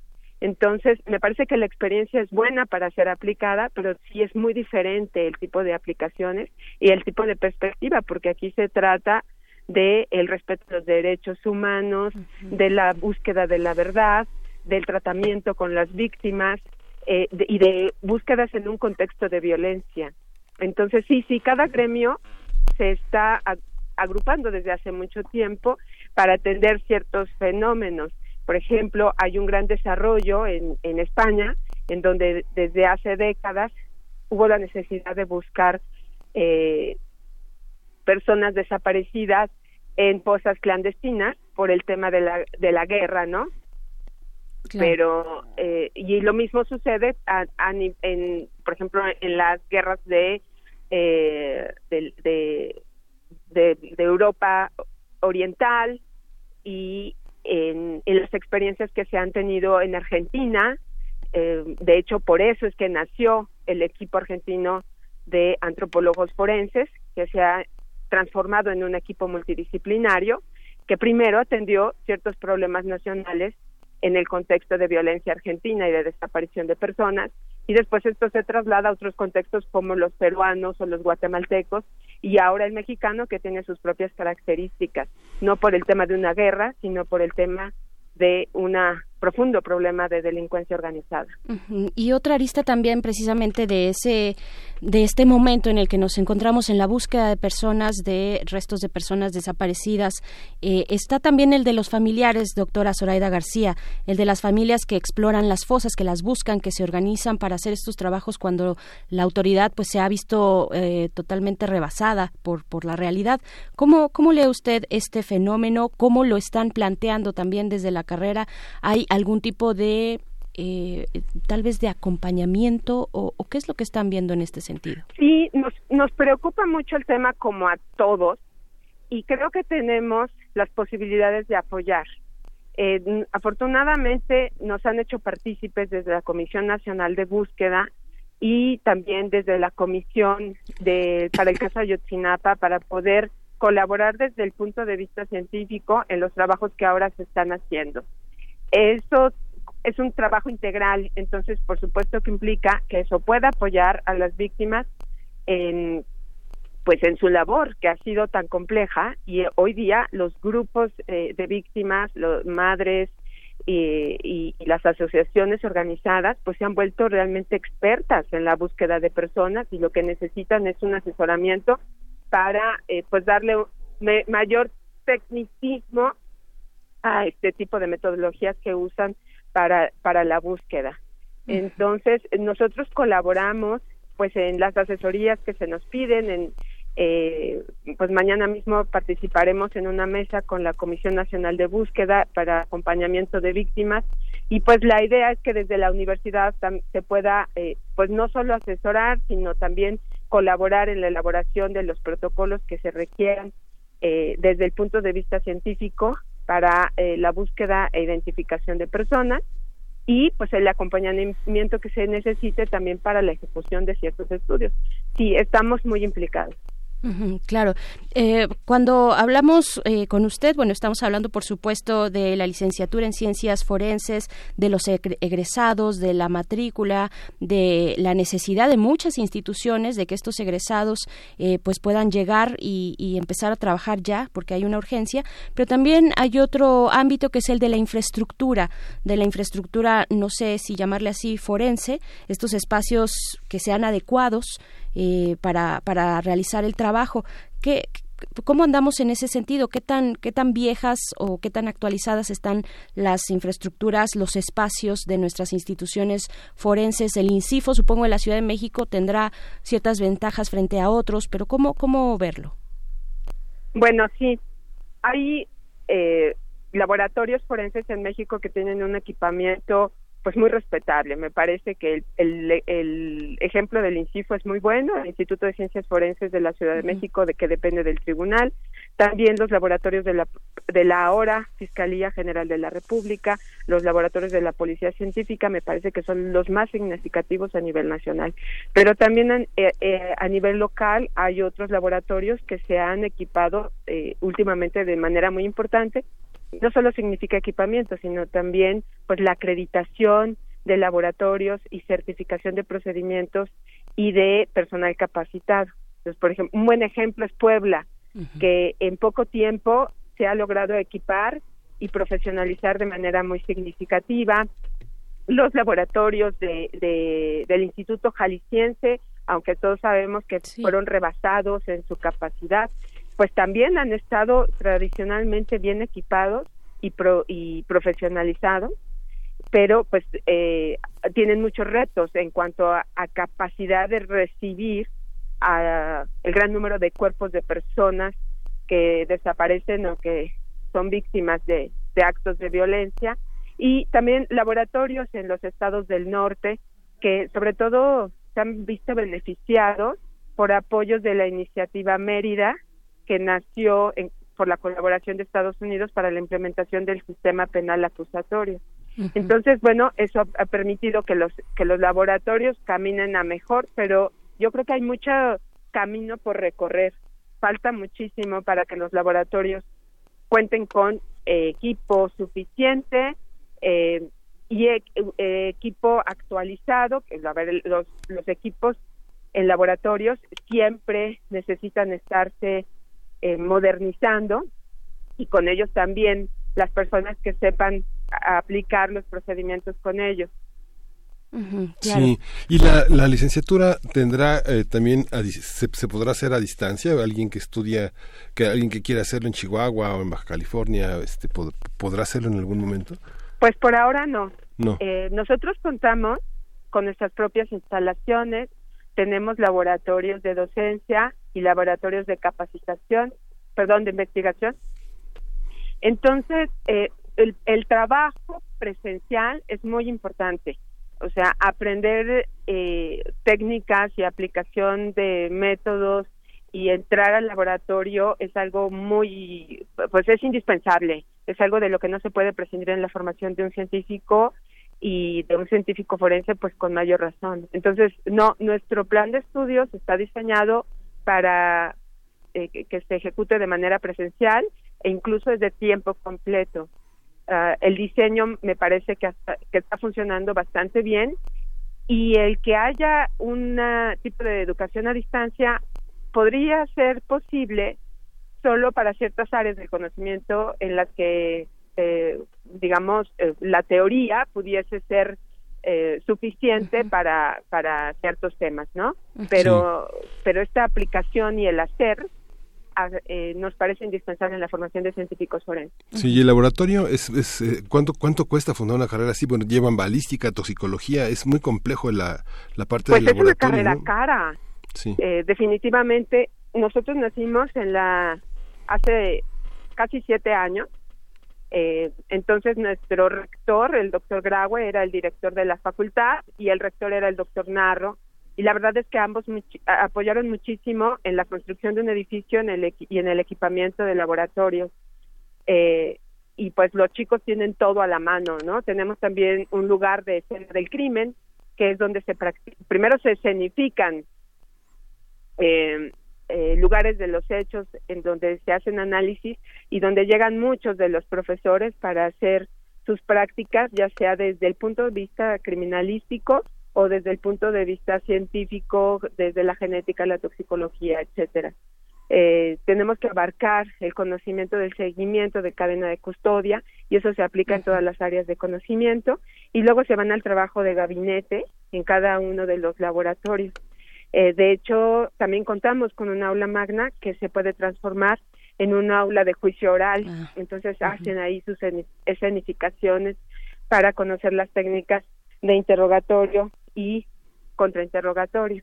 Claro, que incluso en esta cuestión de transparencia y apertura eh, de, de, los del nuevo sistema eh, judicial penal oral, adversarial, etcétera, eh, hay también en, en, internet hay algunos juicios que se donde bueno algunos reales y otros donde se ejemplifican no estos estas participaciones en este caso de los especialistas forenses. Es muy interesante de verdad verlos eh, cómo cómo justifican. Es lo más cercano que podemos tener en la realidad a series como CSI es de verdad muy emocionante ver cómo explican todos los procesos y sus y, sus hipótesis y, los eh, resultados a los que pueden llegar. Eh, doctora Zoraida García, antes de despedir esta conversación con usted, fíjese que aquí en Twitter nos comenta o le pregunta eh, Mayra Elizondo, quien es radio escucha y además es profesora, eh, tengo entendido que de la Facultad de Ciencias, le pregunta eh, cómo, si podría dar usted una idea, un ejemplo tal vez de cómo se relacionan las matemáticas con la ciencia forense.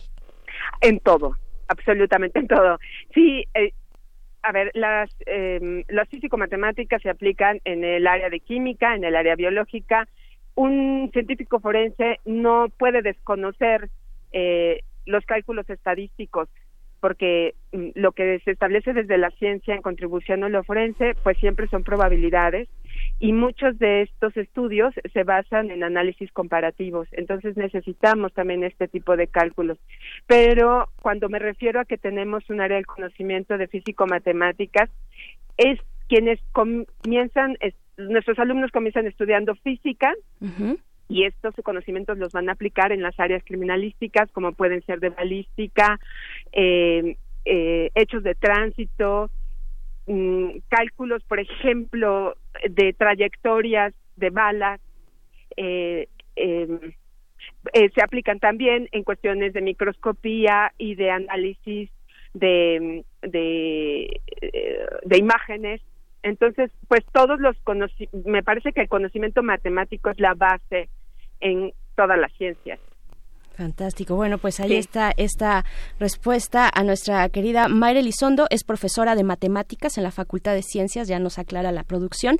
Eh, y pues le agradecemos muchísimo, doctora Zoraida García Castillo, eh, coordinadora de la licenciatura en Ciencias Forenses en la Facultad de Medicina de la UNAM. Muchísimas gracias. Yo creo que ha sido súper súper el, adjetivo, muy esclarecedor. De verdad me pues, emociona mucho que, que podamos tener esto en la universidad. Muchas gracias. Gracias. Gracias, doctora. Bueno, pues vamos eh, antes de ir a nuestra nota internacional, son las ocho con siete de la mañana. Eh, pues, ¿cómo ves que no, pues vale, vale muchísimo la pena seguir todo este trabajo.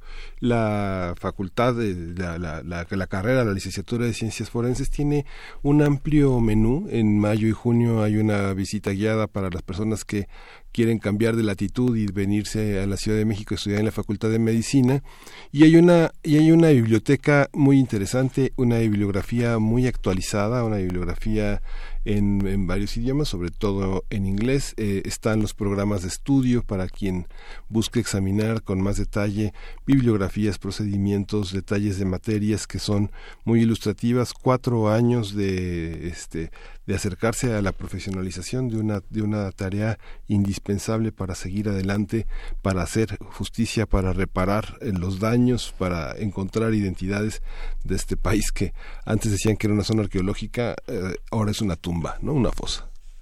Sí, qué, qué difícil y qué duro. Y pues ahí está, hay que apurarle. Le decimos a la doctora Zoraida García, apúrense porque necesitamos muchos, muchos profesionales forenses en nuestro país. Por supuesto, el tema de que sea eh, costosa, de que sea una carrera costosa, pues tiene las limitantes que, que sabemos y que suponemos, eh, pero bueno, ha sido muy enriquecedora esta conversación. Vamos a ir con música, esto es de Salif, Salif Keita, que es un cantante, compositor, eh, descendiente directo del rey eh, Sandiata Keita, fundador del imperio de Mali. La canción es Envy Life.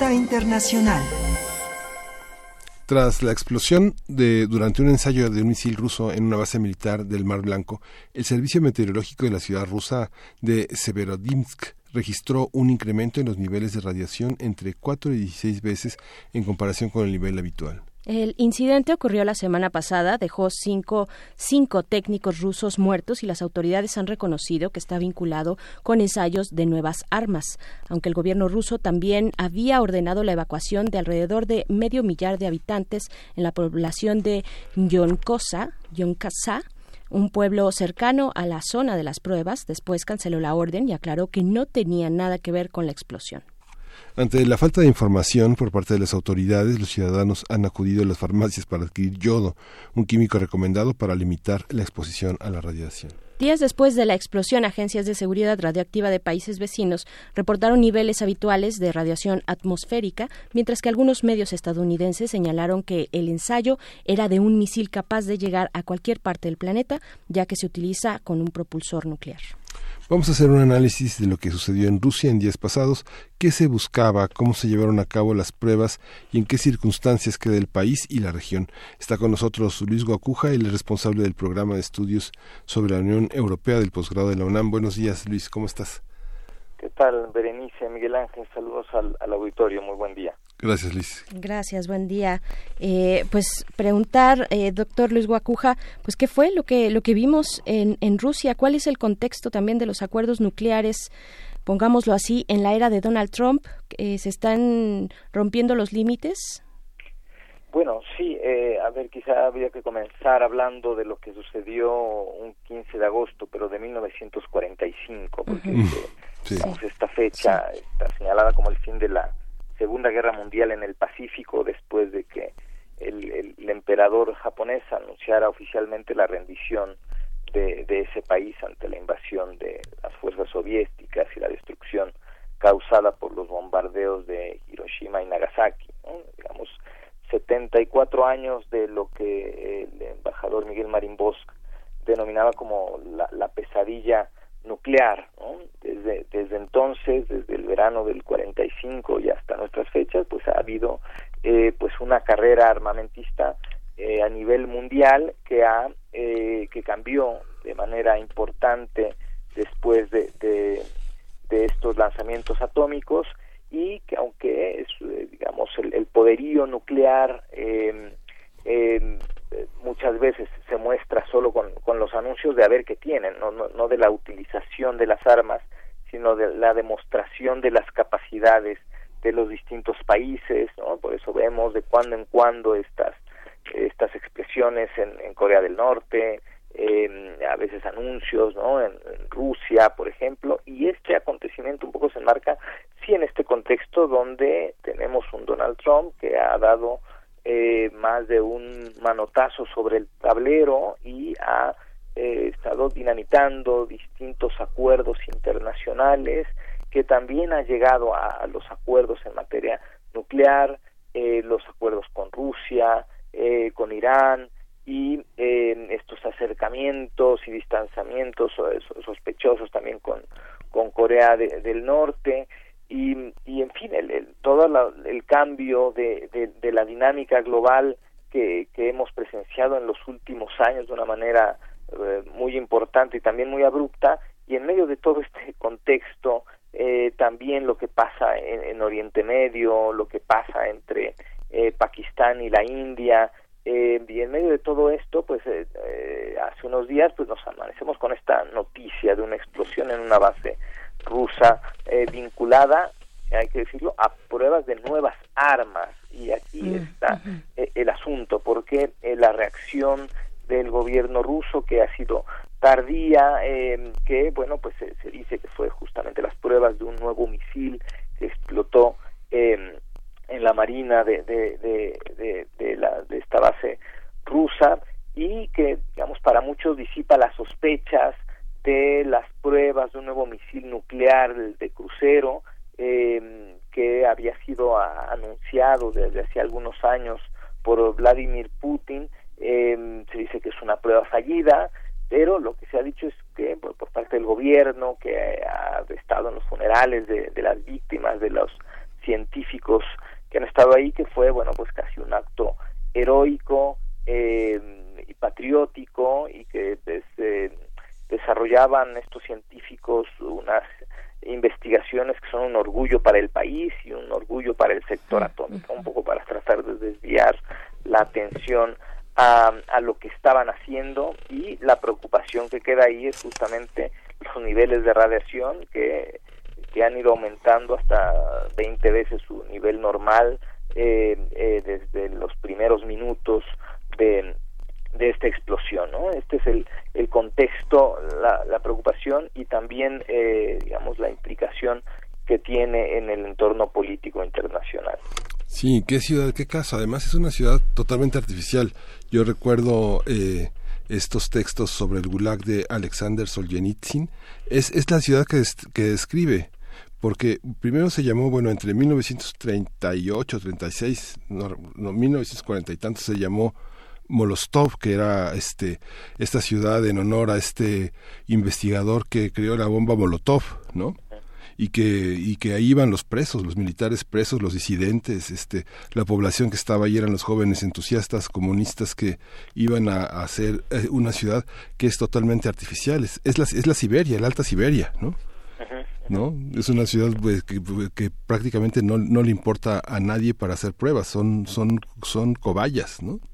Claro, claro, sí, sí, sí, pues son estos sitios alejados de, de todo, que son los ideales para, eh, pues, para hacer este tipo de, de, pruebas y sin embargo, pues bueno, ahí está la, la, la preocupación y este y bueno, poco llega eh, en este momento eh, la, la, noticia también y lo que trata de, de, expresar el gobierno ruso es, bueno, aquí estamos también haciendo nuestras pruebas en términos de, de armas nucleares, ¿no?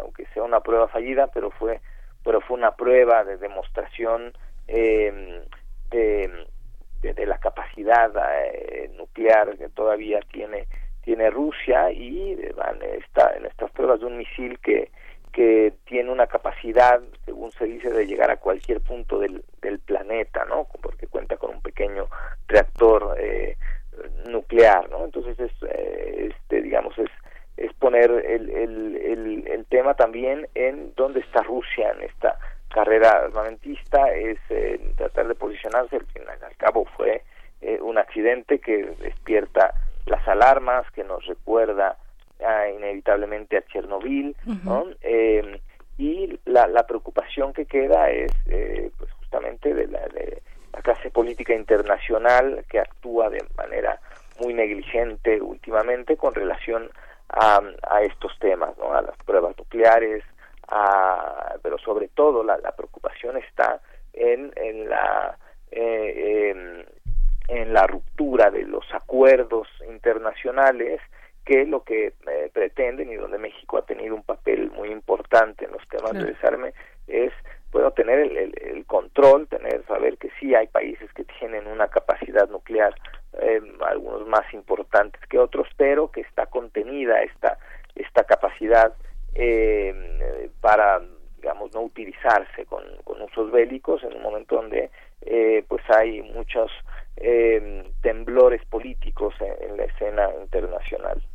¿Qué nos dice también en, en, en el ángulo de la expresión del poderío ruso ahora nos mencionaba pues este como casi nacionalismo no eh, relacionado con con, con, el armamento nuclear que todavía al parecer no se han sacudido no en esta en esta oleada de series, eh, algunas documentales, algunas ficcionadas, eh, Chernobyl, por ejemplo. También hay otra que eh, se llama Ciudad 40, que es básicamente, esta es un documental de una ciudad, de la ciudad de eh, Osersk, que se fundó en el 45, donde hay todo un proyecto secreto. Es una ciudad cerrada en las estepas, en la estepa rusa, una ciudad cerrada donde todos los que están ahí básicamente, los que estuvieron desde el inicio en su fundación, pues eran científicos, era un proyecto nuclear que se iban de, bueno, donde se desarrollaban este tipo de estudios y permanecía y permeaba y, y salía a flote eh, este discurso de orgullo por el trabajo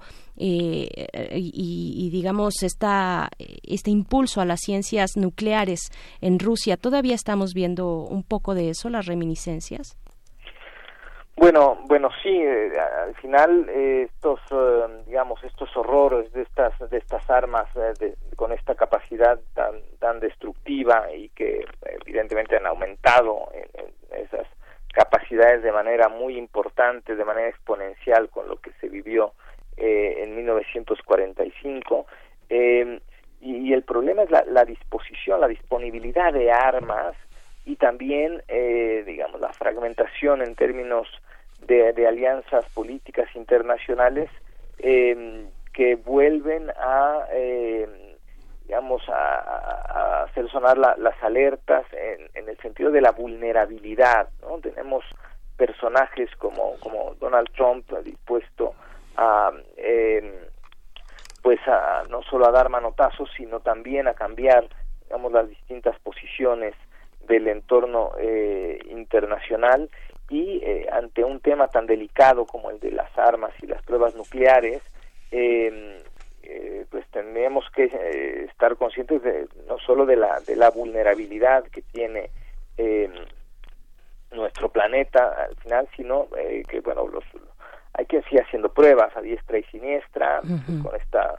demostración, entre comillas, solo en términos científicos, en otros casos con una pequeña dosis de, amenaza o muestra de poderío, como vemos el caso de Corea del Norte, que aunque su capacidad es bastante modesta en términos reales, pero eh, el, el, mostrar eh, el poderío de, sus, o cuando menos eh, los recursos con, con, los que cuenta, aunque sean limitados, pues lo posiciona eh, en, la, en la geopolítica en, en, un entorno que cada vez es más complejo, ¿no? Es un tema que habría que atender de manera importante, que no habría que descuidar y por eso hay posiciones, digamos, un poquito más claras por parte, por ejemplo, de, de no solo de la OTAN, pero sí eh, específicamente de la Unión Europea, defendiendo, por ejemplo, el acuerdo nuclear con Irán, ¿no?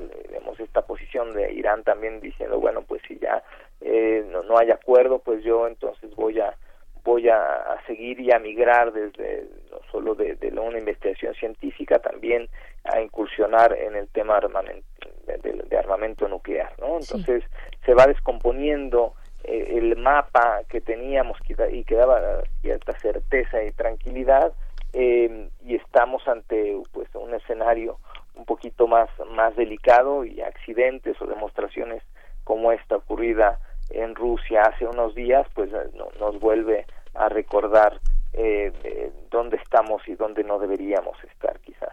Por supuesto. Bueno, pues agradecemos mucho esta, esta lectura. Luis Guacuja, responsable del programa de estudios sobre la Unión Europea del posgrado de la UNAM, acerca de Rusia, las pruebas nucleares, los acuerdos. Muchísimas gracias. Muchas gracias. Gracias a ustedes. Hasta pronto. Bien, pues son las 8 con 57 minutos de la mañana. Miguel Ángel. Es una zona desconocidísima, ¿no? Porque, bueno, es, el mar de Barents, es el norte del mar de Barents, donde, pues, es la tundra, solo hay hielo. Era una, eran rutas vikingas. En la formación del Kalevala hay un estudio muy interesante porque los que están ahí son seres de, que se llaman de Carelia, son una especie de campesinos indígenas eh, que justamente tienen grandes trineos y son muy pobres, no son ni rusos ni finlandeses.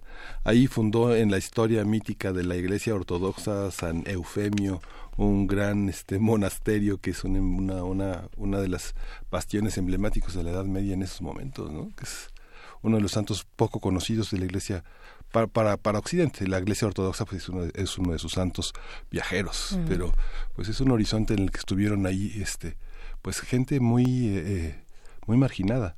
Hoy son cobayas, ¿no? Claro, claro. Pues bueno, eh, vamos a hacer un corte musical y a despedirnos de la radio Nicolaita. Mm, nos encontramos con ustedes el día de mañana en el 104.3. Seguimos aquí en el 96.1 de FM en Radio UNAM.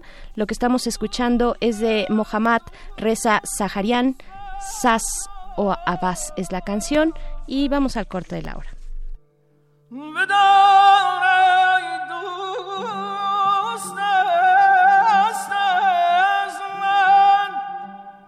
中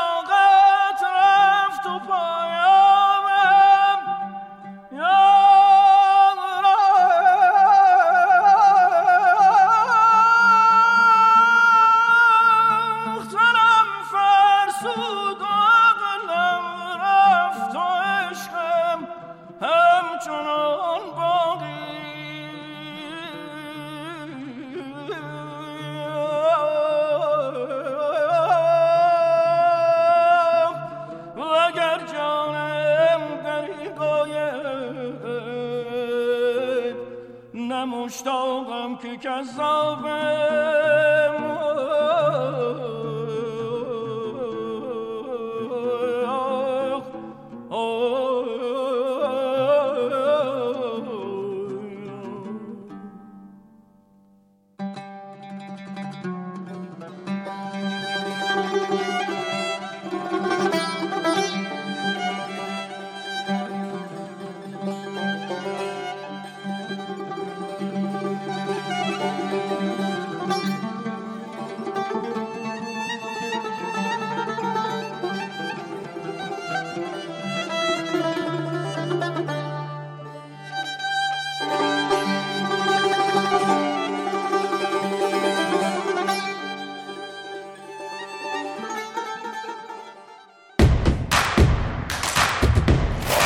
En redes sociales. Encuéntranos en Facebook como Primer Movimiento y en Twitter como arroba PMovimiento. Hagamos comunidad.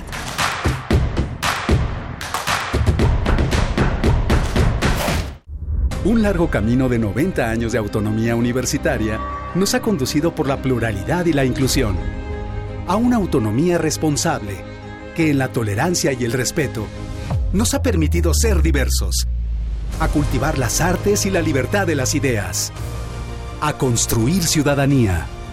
La autonomía está en nuestra gente. Está en nuestra gente. UNAM, 90 años de autonomía. La educación, según mi punto de vista, es el derecho social por excelencia. ¿Son los derechos humanos compatibles con el neoliberalismo económico? Lo que se quiere es una fiscalía que persiga al Ejecutivo. La acción de inconstitucionalidad y la controversia de constitucionalidad son promovidas normalmente por actores políticos. Precisamente la manera de prevenir es fomentando la igualdad de género. Conocer y defender nuestros derechos es responsabilidad de cada uno. Las voces de los expertos se dan cita en donde la cultura de la legalidad es la meta de cada día. Derecho a debate, temporada, 3. Todos los martes a las 16 horas por el 96.1 de FM. Conduce Diego Guerrero. Te esperamos para continuar en la construcción del Estado de Derecho, porque en la cultura de la legalidad participamos todos. Radio UNAM, Experiencia Sonora. En 30 años, el mal manejo de los recursos naturales ha acabado con el 26% de nuestros bosques. Tan solo entre 2010 y 2015 perdimos 91 mil hectáreas de bosques cada año. La ventaja es que ahora con la nueva Ley General de Desarrollo Forestal Sustentable se cuidarán mucho más y mejor nuestros bosques y selvas. Algunos beneficios son que se le pagará a los propietarios de los bosques para cuidarlos y conservarlos. ¿Y de quién creen que fue esta propuesta? Sí, del Partido Verde. La experiencia cultural más importante del año está por comenzar. El Festival Internacional Cervantino trae para ti 2.000 artistas de todo el mundo, con Canadá y el estado de Guerrero como invitados. Del 9 al 27 de octubre. Ven a compartir la magia y la fiesta en las calles y recintos de Guanajuato. Consulta la programación en festivalcervantino.gov.mx o en redes sociales. Secretaría de Cultura. Gobierno de México. La música, la partitura, la idea y la persona detrás. Escuchemos a los autores en Fa, nuestros compositores en síntesis. Un espacio de entrevistas a jóvenes creadores mexicanos de música académica, todos los jueves a las 11 de la noche. O sintoniza la retransmisión los domingos a las 7 de la tarde 96.1 de FM. Radio UNAM, Experiencia Sonora.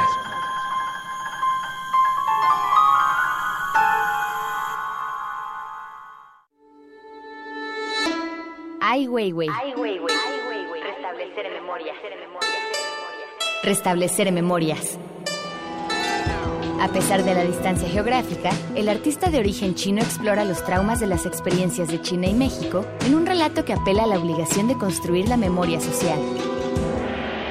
Museo Universitario Arte Contemporáneo. MUAC, en Ciudad Universitaria, del 13 de abril al 6 de octubre.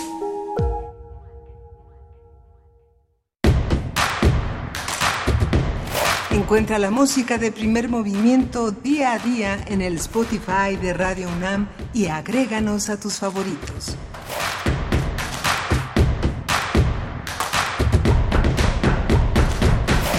Hola, ¿cómo están? Bienvenidos de nuevo. Iniciamos nuestra tercera hora en primer movimiento con mucho gusto, de verdad que buenas reflexiones han pasado por estos micrófonos, eh, como de costumbre, Miguel Ángel Quemain, y no es por presumir, pero siempre tenemos eh, invitados que nos dejan nos aclaran muchas dudas y nos dejan todavía muchas más reflexiones y pues de eso se trata, hacer comunidad acá.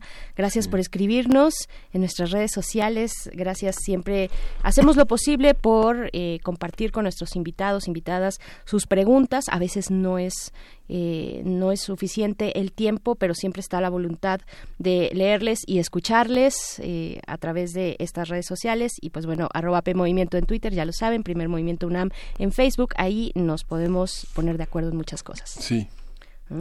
Pues bueno, quiero invitarles, queremos invitarles como todos los jueves, también los lunes, por supuesto, a que se acerquen a la Gaceta Universitaria, gaceta.unam.mx, o si la tienen, si, si tienen la posibilidad, ahora que ya estamos en plenas clases, que ya arrancó el curso, bueno, pues en esta ocasión la Gaceta pone en su portada los 50 años, el medio siglo de celebración de Woodstock, este referente musical y contracultural, el concierto eh, de una instantánea que refleja una, como una fotografía instantánea de la sociedad estadounidense eh, en, en, aquel, en aquel momento, el imperio, auge y decadencia, así lo pone la Gaceta de la Universidad, cuando un 15 de agosto de, mil seis, de 1969, cuando un grupo de jóvenes hizo realidad la convocatoria para reunir a 33 bandas de buen rock y así fortalecer sus nexos de pertenencia eh, pues como grupo social. Entre las bandas no hubo famosos porque se percibía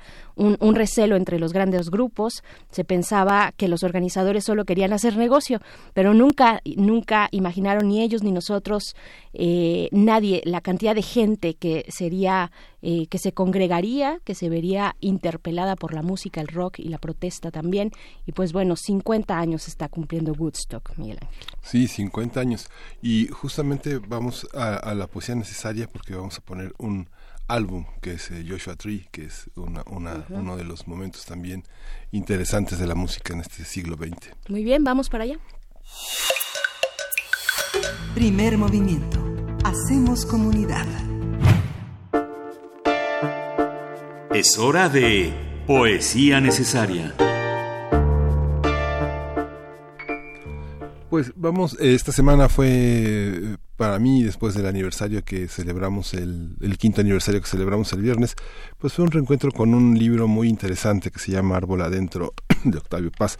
Es un libro que publicó en 1987 y recordaba que en 1987 hizo YouTube un disco que se llama Joshua Tree en honor a esta a esta visión, este este álbum que es emblemático que cumplió 30 años hace dos años y que dio pie a una serie de conciertos por todo el mundo y que mostraba esta forma de identidad en la que Bono se cuestionaba a sí mismo sobre el individualismo y sobre la sensación de ser una estrella, pero al mismo tiempo ¿por qué no decirlo así? También de ser un profeta.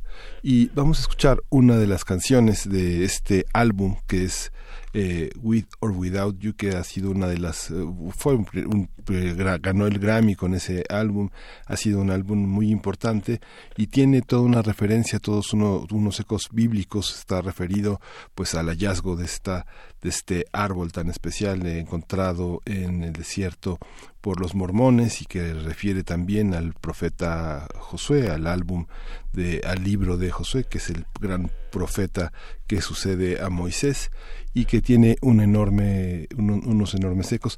Voy a acompañarlo con este poema de Octavio Paz que se llama Árbol Adentro y que tiene como referencia esta, esta arborescencia, esta idea simbólica de lo que significa el árbol entre nosotros. Dice así, creció en mi frente un árbol, creció hacia adentro, sus raíces son venas, nervios sus ramas, sus confusos follajes pensamientos. Tus miradas lo encienden y sus frutos de sombras son naranjas de sangre, son granadas de lumbre. Amanece en la noche del cuerpo, allá adentro, en mi frente, el árbol habla. Acércate, ¿lo oyes?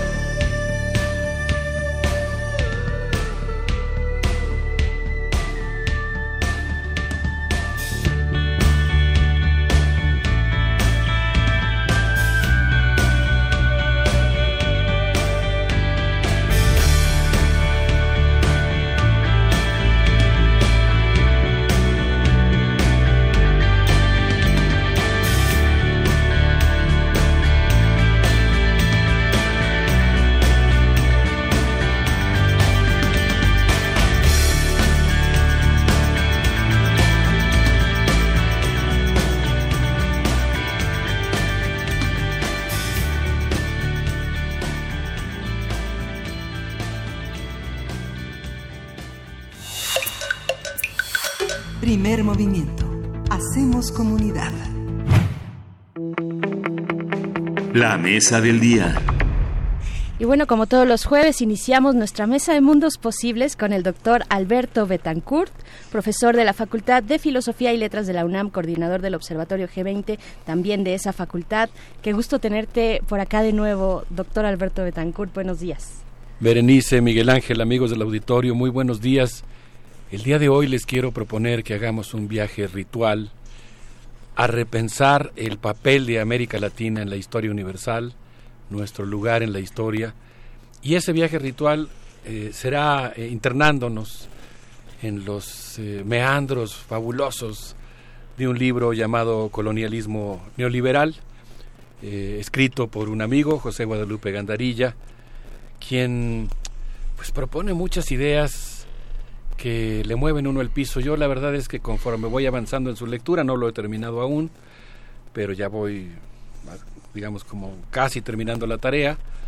Eh, la verdad es que conforme voy leyendo el libro, he sentido un fuerte movimiento telúrico en el sentido de que eh, me estoy representando el mundo de otra manera.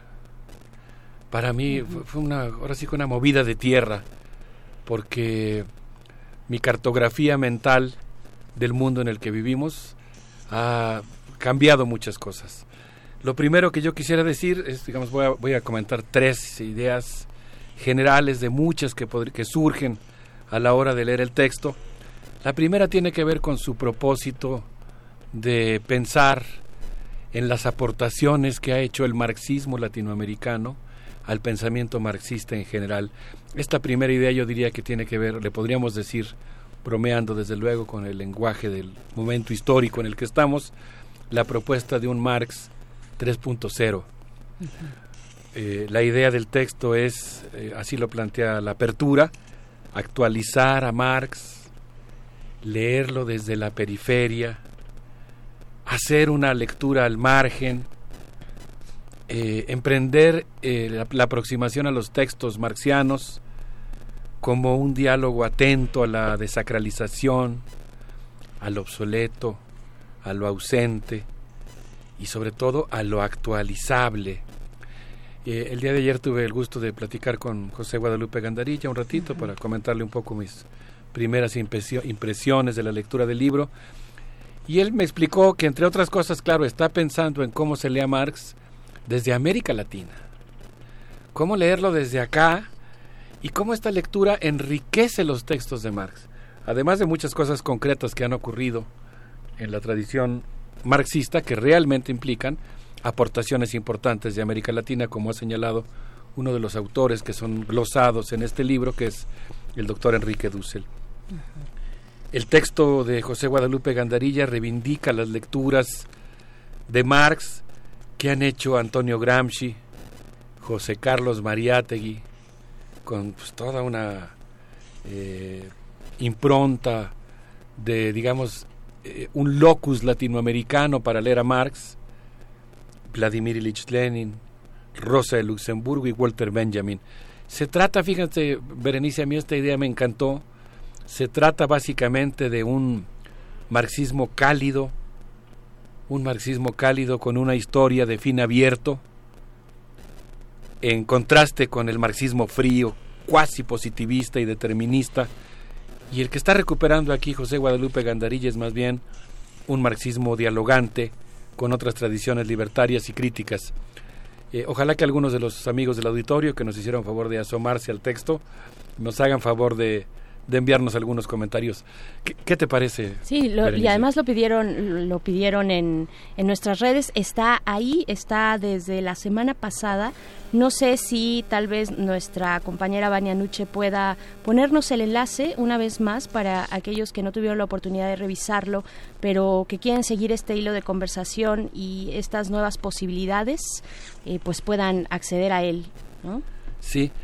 Pues mira, una segunda idea que yo quisiera compartir con nuestros amigos del auditorio es eh, de muchas que hay, insisto, pero es la idea de cómo replantear la historia universal y relativizar eh, el papel de Europa en la historia universal y en la transición del feudalismo al capitalismo. Entre los muchos compañeros de viaje que tiene eh, el autor de Colonialismo Neoliberal, se encuentra Dipesh Chakrabarti, quien nos propone provincializar a Europa, considerarla una región más entre otras.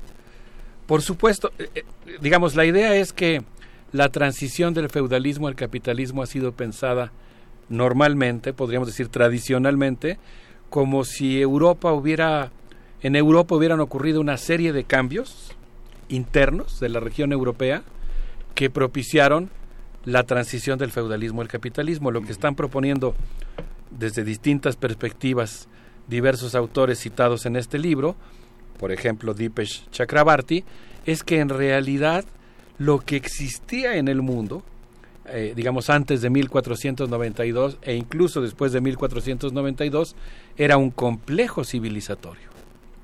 Un complejo civilizatorio cuya totalidad, digamos, por supuesto acentuada cuando se incorpora el continente que posteriormente se llamará América, es un complejo civilizatorio en la que las distintas regiones tienen relaciones entre sí, de tal manera que Europa va a protagonizar estos cambios dramáticos que lo van a llevar a desarrollar el capitalismo, no solamente por sus particularidades regionales, sino en buena medida, digamos, eh, particularidades regionales que son acentuadas por la forma en la que está funcionando el complejo civilizatorio en su conjunto.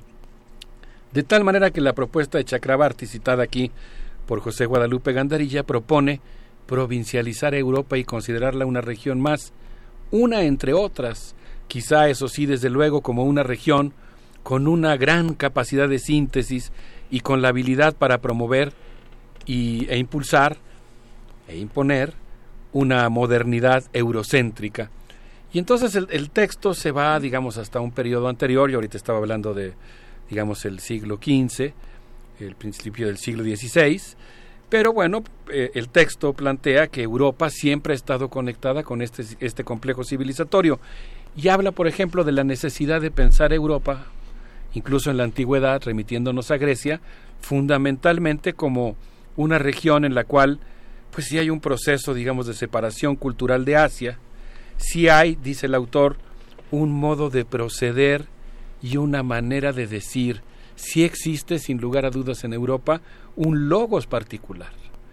Obviamente en el caso de Grecia, remitiéndonos a la historia antigua de Europa, pues hay, un, hay, un, hay una particularidad del pensamiento griego, pero es una particularidad que nace del diálogo y con muchas influencias e improntas que implican que el logos griego abreva de las culturas bantú y egipcia, de los fenicios y de la cultura árabe. Entonces, bueno, pues me gusta mucho esta idea de repensar Europa de otra manera y luego de la influencia de Europa en el mundo. Y cita el caso de un historiador mexicano, José Rabasa, que se pregunta si el nuevo nomos de la modernidad, la manera con la que nombramos al mundo a partir de lo que hemos llamado el descubrimiento de América o la invención de América, dejó cosas fuera si esa, ese nuevo nomos, qué, padre está para los que nos interesa el tema del lenguaje, ¿no? E, esta relación entre geopolítica, lenguaje, estética, psicología que establece el libro es fascinante. Y aquí lo que cita es esta pregunta grande, gorda. ¿Será que el capital, el trinomio capitalismo, colonialismo y modernidad crearon un nomos particular? Y luego viene la pregunta específica de José Rabasa, ese nomos lo engulló todo, lo abarca todo. Si uno quiere vivir en el mundo y ser moderno, tiene que hablar desde ese nomos o, se pregunta José Rabasa, si en todo caso ese nomos moderno creó un sin lugar, un margen que deja cosas fuera, y si en todo caso esa línea global que lo envuelve todo, que aparentemente lo envuelve todo, realmente lo que está haciendo es crear una dentro y una afuera. Y en todo caso, ¿qué es lo que se queda afuera? A veces lo que decide el dominador, pero a veces también lo que resiste, lo que se niega a, voy a usar esa palabra que me gusta, tomada del capital, a subsumirse en la lógica del capital. En su texto, Rabasa, nos eh, remite José Guadalupe Gandarilla, incluye un pictograma perteneciente a un mapa llamado Cuautinchán II, aparentemente dibujado por una tlacuila. ¿Te imaginas, Berenice, una pintora mesoamericana que plasma en el mapa Cuautinchán II alrededor del año 1540, cuando estaban a punto de aprobarse las, las leyes nuevas que prohibieron la esclavitud de los indios, ella plasma una serie de íconos en un mapa en donde, por ejemplo, aparecen piedras sobrepuestas que sirven de lindero entre lo moderno, lo colonizado, el territorio dominado por los españoles y el, y el margen chichimeca. Pero lo que está bien padre en la aproximación de Rabasa y en la lectura que hace de él José Guadalupe Gandarilla es que convierte este mapa en toda una interrogante geopolítica, creo que podríamos decir psicogeopolítica, respecto a cómo se establece lo que está dentro y lo que está fuera. En este mapa, la Tlacuila, la escritora, la cronista, también incluye un templo mexica y una iglesia católica. Es la representación de la coexistencia de dos poderes y dos civilizaciones. Es el símbolo de una cultura que resiste y otra que domine, que domina, una que está en declive y una que está emergente.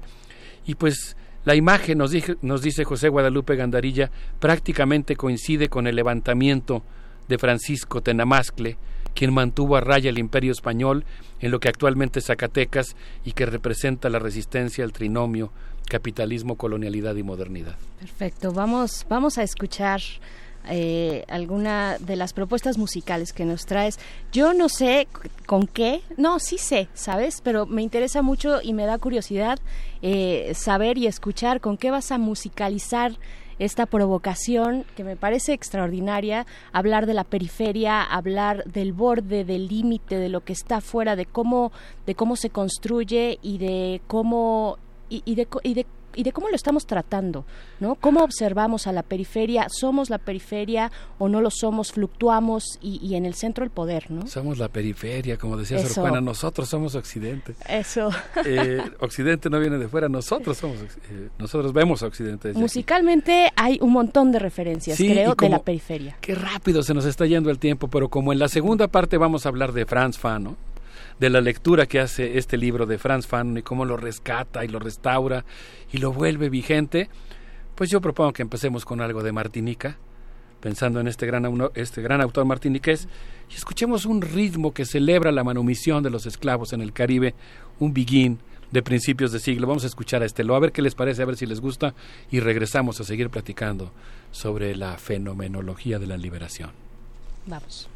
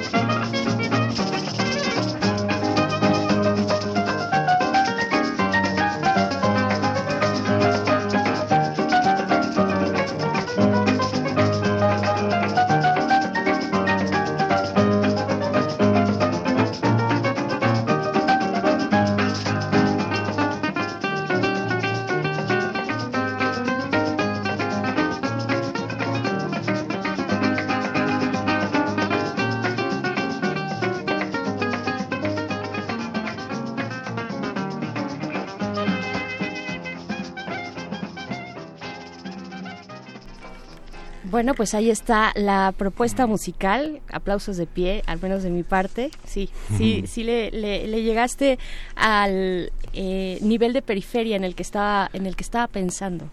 eh, doctor Alberto Betancourt, con tus mundos posibles el día de hoy que nos traes este brinco eh, ontológico del colonialismo neoliberal. Sí, saludos a Refrancito que ya nos hizo favor de escribirnos y a todos aquellos que nos han mandado comentarios. Ojalá que en un momento más pudiéramos leer algunos.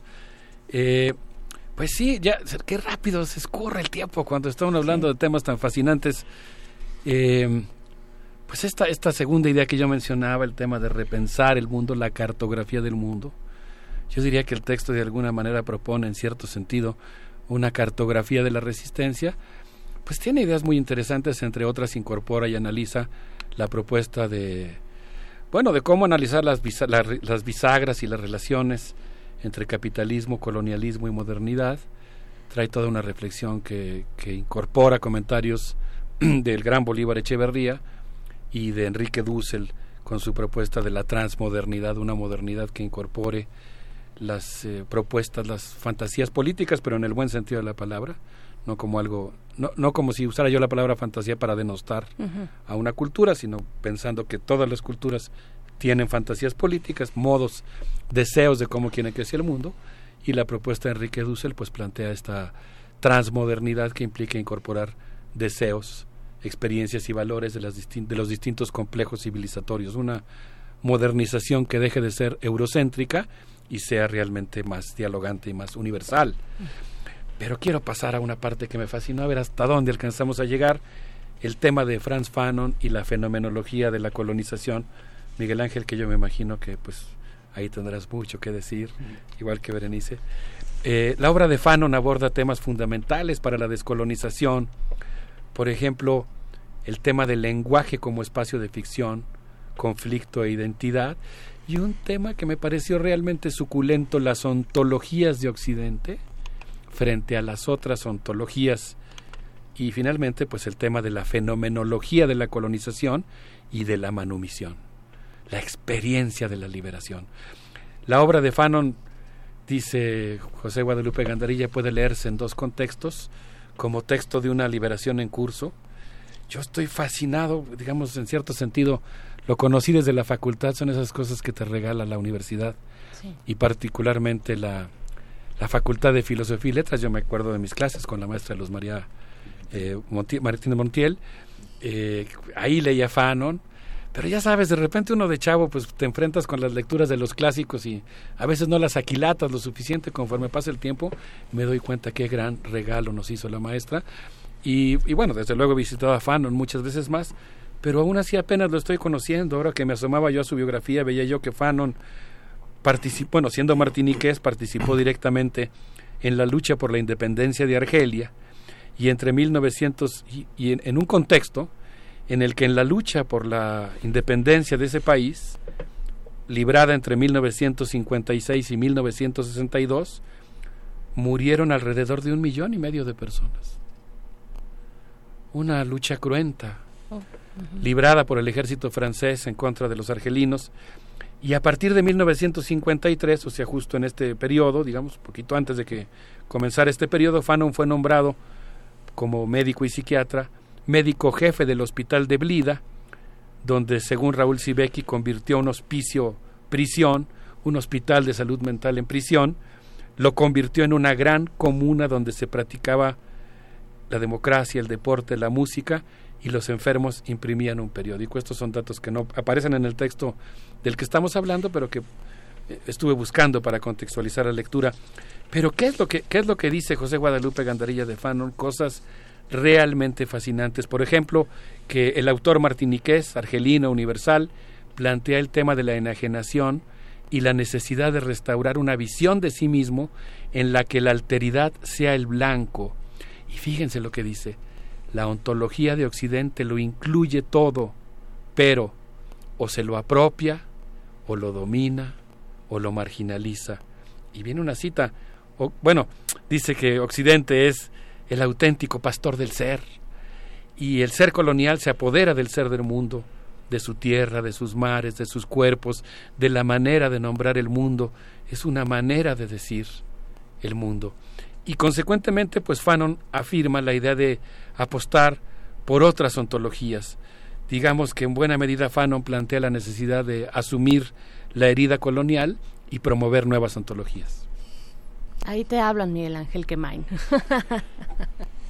Es que estaba atendiendo un llamado de Juana Inés muy interesante que ahorita voy a plantear. Sí, ¿qué es lo que opina Juana Inés? Esta, sobre, estas, sobre estas genealogías. Porque qué bárbaro, qué, qué, eh, qué elevación de, de, de, pensamientos y comentarios nos traes eh, en esta mañana. Es lo que, que pasa es que esta, sí. digamos que este, yo no hice completamente la tarea, Alberto ahora estaba hojeando el libro, pero justamente, bueno, son temas que obedecen a una discusión muy importante. Fanon vivió muy poco tiempo, pero, eh, pero justamente su este esta esta parte de ser de Outremer también hizo que este este contexto sí tuviera grandes formaciones y grandes bibliotecas. Él vivió 35 años, 34, 35, él nació en 1925, murió justamente antes de que acabara la guerra de Argelia, murió en el 61 y logró tener una parte muy activista que justamente es, es lo que inspira a toda esta a toda esta visión. De alguna manera Fanon encarna todo un movimiento que se da en la propia en la propia Francia al interior de la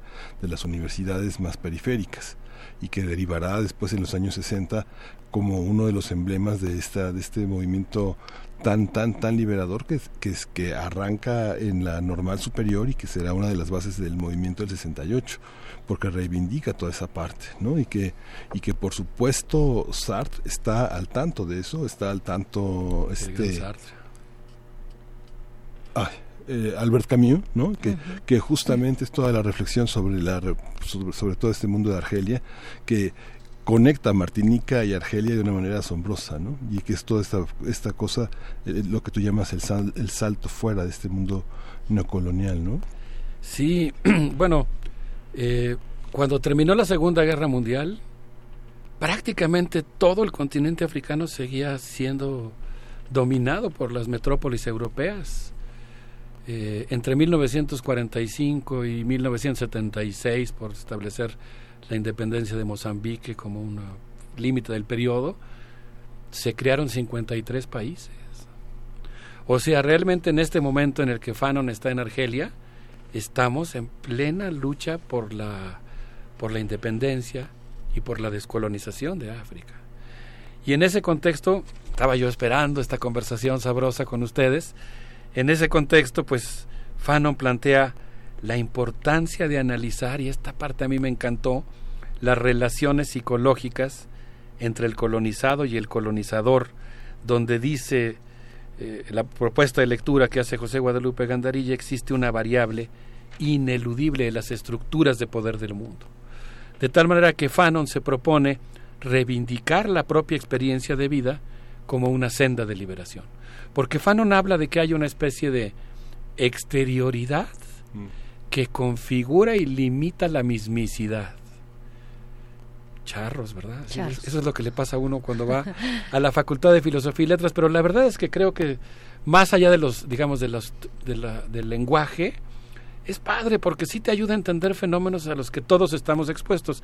Eso no quiere decir que el texto de José Guadalupe Gandarilla tenga una idea ingenua sí. de la relación exterioridad-mismicidad, porque cita frecuentemente a Lacan y a lo que bromeando dice es su representante en la Tierra, que es Zizek.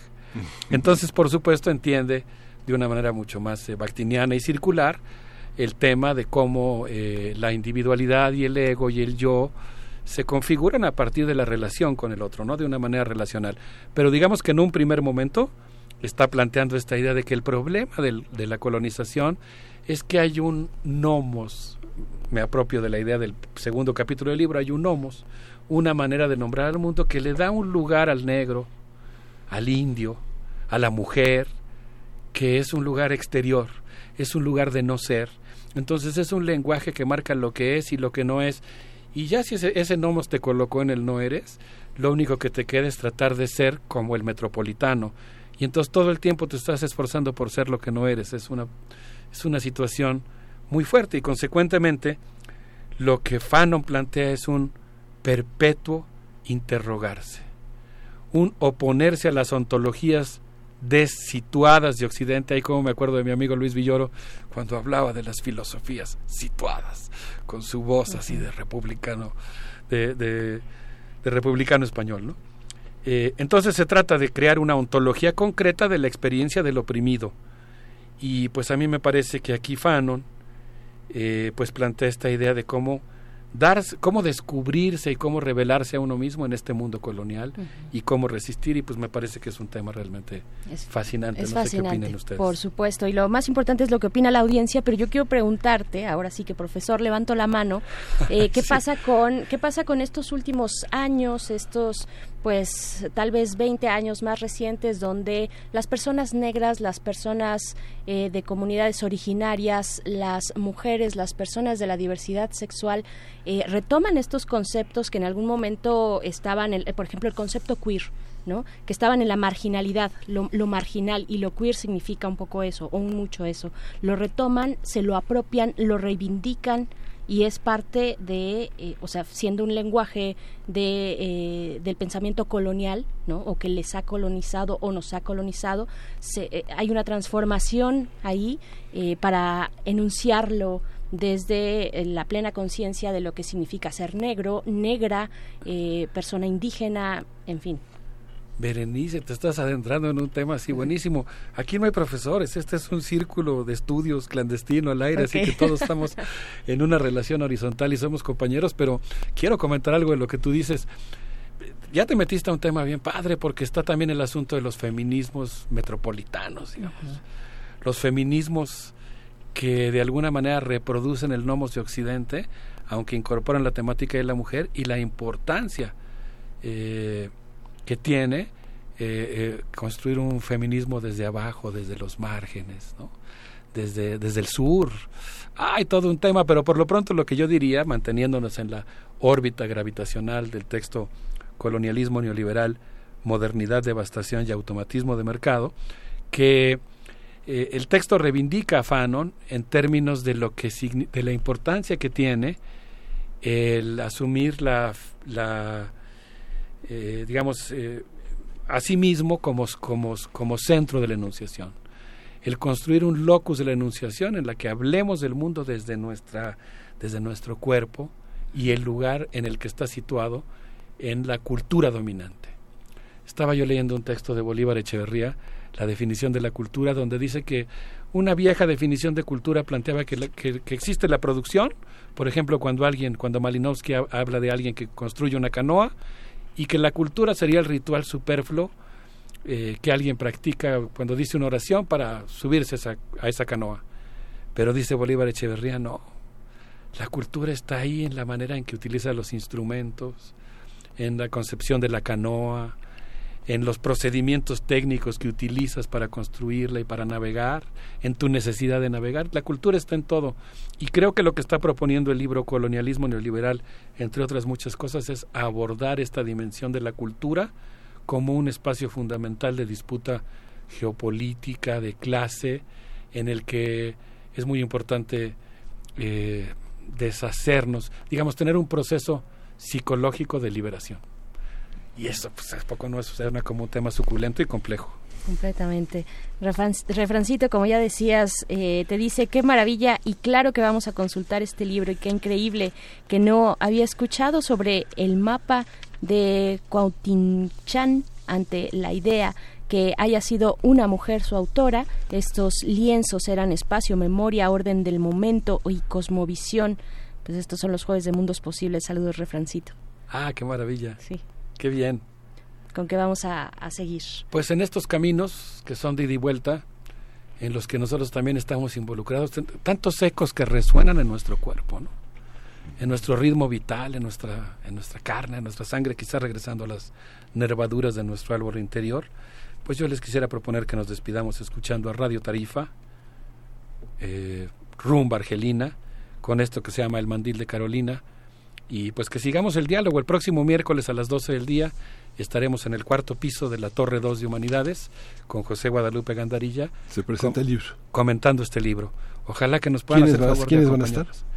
Eh, vamos a estar el autor, un servidor y va a estar otra invitada que en este momento no recuerdo el nombre, pero ahorita ponemos la invitación para que eh, lo te- tengamos el dato. Y la maravilla, bueno, antes de que te vayas, no queremos que te vayas, Alberto. No. No, no queremos que te No, vayas. por favor. Tengo clase.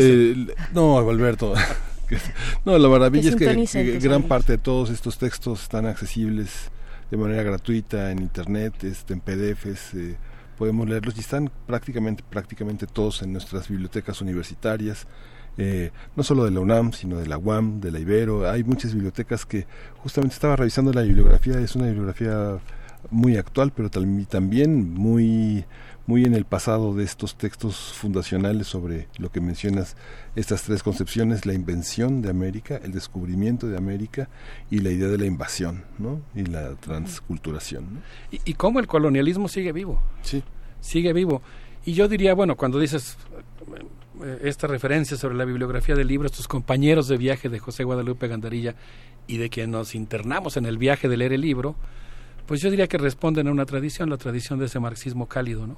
Sí. De ese pensamiento Con libertario que no es dogmático Con rostro humano decían, ¿no? y que se imagina una historia de fin abierto. O sea, la historia es emocionante porque está en suspenso. Eh, es un campo de posibilidades que late y que nosotros tenemos que cultivar y, y hacer lo posible para que con nuestras acciones germine A- aunque Alberto- aquello de lo que tenemos esperanza. Sí, ¿no? Aunque Alberto hay que recordar que quienes han movilizado la historia también aspiran a detenerla. Claro, como decía Walter Benjamin, la revolución se trata de jalar, de jalar el freno de emergencia de la locomotora. Un abrazo para todos. Gracias, Alberto. Muy bien, pues eh, son lecturas que no piden permiso, además, que no piden permiso, eh, sino que se reivindican a sí mismas. José Guadalupe Gandarilla Salgado, Colonialismo Neoliberal, Modernidad, Devastación y Automatismo de Mercado. El próximo miércoles 21, creo que es 21 a la- al mediodía, cuarto piso, Torre 2 de Humanidades. Ahí estarás eh, compartiendo este libro. Muchas gracias. Ojalá nos acompañen. Gracias, Alberto. Muy bien, vámonos con música, ¿sí? Y a ver, ¿con qué nos vamos a ir, muchachos de la producción? Alberto, ¿cuál es la música? Ah, pues sí, mira, Alberto ya se estaba yendo. Doctor Alberto Betancourt, dinos, por favor. ¿con qué Dijimos que escuchamos? Radio Tarifa eh, va a ser eh, esta rumba argelina Ok, perfecto. con el mandil de Carolina. Vamos para allá. Creo que la van a disfrutar. Yo creo que sí, gracias, Alberto.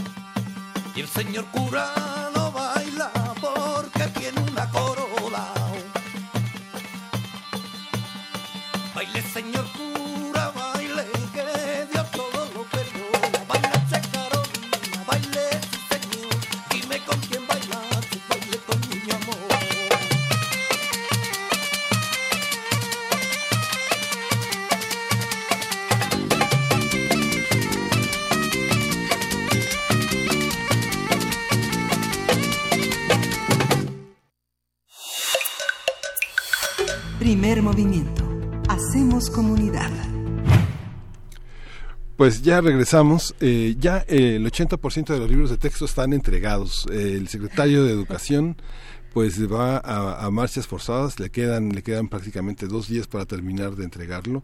Ha sido una semana muy interesante de cursos para los profesores de educación este básica, para los que están al cargo de las primarias y las secundarias.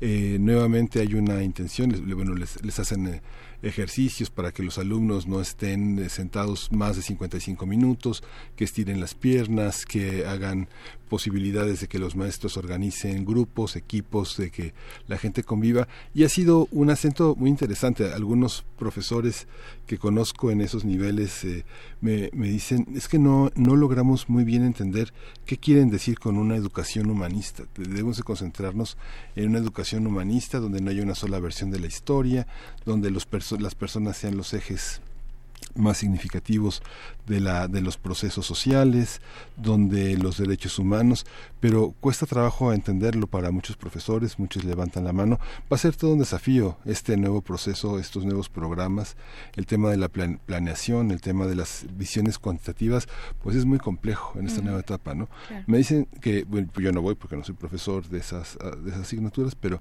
pasan muchísimos videos de Esteban Moctezuma y de los subsecretarios diciendo en qué consisten cómo están armados los libros de texto. Hay una este hay una in- hay un intento pues de eh, sumar a los profesores a esta nueva a esta nueva era tratar de explicar en qué consiste la cuarta transformación en términos de la educación que es uno de los ejes fundamentales el combate a la corrupción el tratar de alejar las armas de las escuelas eh, el identificar las zonas más conflictivas identificar el origen y la y el contexto de los propios alumnos, tratar de aterrizar lo más posible las cosas en función de sus contextos, tratar de evitar la violencia de género. Es muy interesante. Digo, creo que muchos mexicanos deberíamos estar en esas reuniones para saber en qué consiste la educación que van a tener los niños que algún día nos van a gobernar. ¿no? Claro, y también eh, pues sabemos que hay distintas versiones de un mismo libro, de una misma disciplina, de una misma ciencia, no sé, geografía tiene tres, cuatro opciones para que profesores y profesoras puedan, puedan optar por ellos, por el que mejor les acomode, por el que crean que se adapta más a sus eh, propias visiones, que también eso es interesante, ¿no? ¿Cuál es la elección que puede hacer un profesor o profesora de primaria para hablar eh, de la historia precisamente, ¿no? Eh, de los de los procesos históricos, justo de procesos históricos y no de grandes personajes que nos dan un sesgo eh, de la historia que nos tiene como nos tiene en estos momentos. Ya lo hablábamos muy temprano por la mañana con el doctor Alfredo Ávila, ¿no? Las la selección, la elección que realizan, cuáles son, digamos, también el camino recorrido de los profesores y profesoras, el bagaje para enfrentarse a seleccionar un libro que pues va a, a que, que- que sus alumnos van a llevar durante todo un año, que va a marcar de alguna manera y que tiene que hacerlo porque esa es la educación, pues eh, su comprensión del mundo, ¿no? Sí. Eso me La, responsabilidad muy fuerte que empezará la próxima semana con muchas juntas, muchas reuniones con los padres de familia sobre esta, esta, esta, y este intento de quitar el maquillaje a esta formas de participación ciudadana que la reforma educativa tuvo, pero que, que estaban en los, en los acuerdos de, de, 2000, de 2012, de 2014 y que eran como la base fundamental de la reforma para moldear un poco la relación con los padres. Ahora, bueno, hay que estar muy atentos, la relación con los padres de familia cambia, se trata de enriquecer y se trata de aportar muchas más cosas al tema de género, al tema de la salud, al tema de las drogas y al, al de la violencia. Educación sexual también, por ejemplo. Sí, sí, la educación y- sexual ya, Ajá, ¿no? Sí, ese, ese ya, que vaya discusión que ha generado eh, la eh, educación, educación sexual y la salud sexual también entre, eh, bueno, en, en, en la sociedad mexicana, lo sabemos, lo hemos visto, hay grupos, eh, fuertes grupos que, que se oponen, pero ahí está también el, el ver, el ver, el velar por los, los más pequeños, ¿no? Y por su comprensión del mundo, como decíamos en algunos hace un momento. Y pues ya se acerca a esta cabina, de hecho ya está aquí nuestra productora Frida Saldívar, porque nos va a decir que hay hoy en Radio UNAM. Hoy en Radio UNAM, Hola Frida, bienvenida. ¡Tran! Hola, ¿qué tal? Hola, Frida. ¿Cómo están? Pues los invitamos a que vengan hoy a Radio UNAM en el 860 de AM y en el, nove- el 96.1 de FM. Pero bueno, también que vengan a Radio UNAM, a la sala Julián Carrillo, porque todos los fines de semana, bueno, los fines de semana está la Extabay de Eduardo Ruiz Aviñón, pero de momento les quiero comentar que acabando a las 10 viene Calme Cali con Vania Nuche, entonces dejen su radio prendida para escuchar a Vania Nuche y Calme Cali en esta nueva temporada. Y también a las 13 horas tenemos Prisma RU con todo el equipo, Virginia Sánchez, Abraham, el dúo de Cindy Dulce, Tamara, Rodrigo, Ruth, Daniel, Patti y Deyanira Morán. Que, Berenice, disculpe que esté respirando así, pero vine corriendo. Es que estás- estabas haciendo aeróbics. Algo así, sí. La próxima semana, pues Berenice tomará unos días de, de Ah, claro, descanso. Entonces, Deyanira nos va a apoyar esta semana entrante en la conducción. ¿No? Entonces, para que vayamos avisando y no piensen que es censura o, o algo particular, ¿no?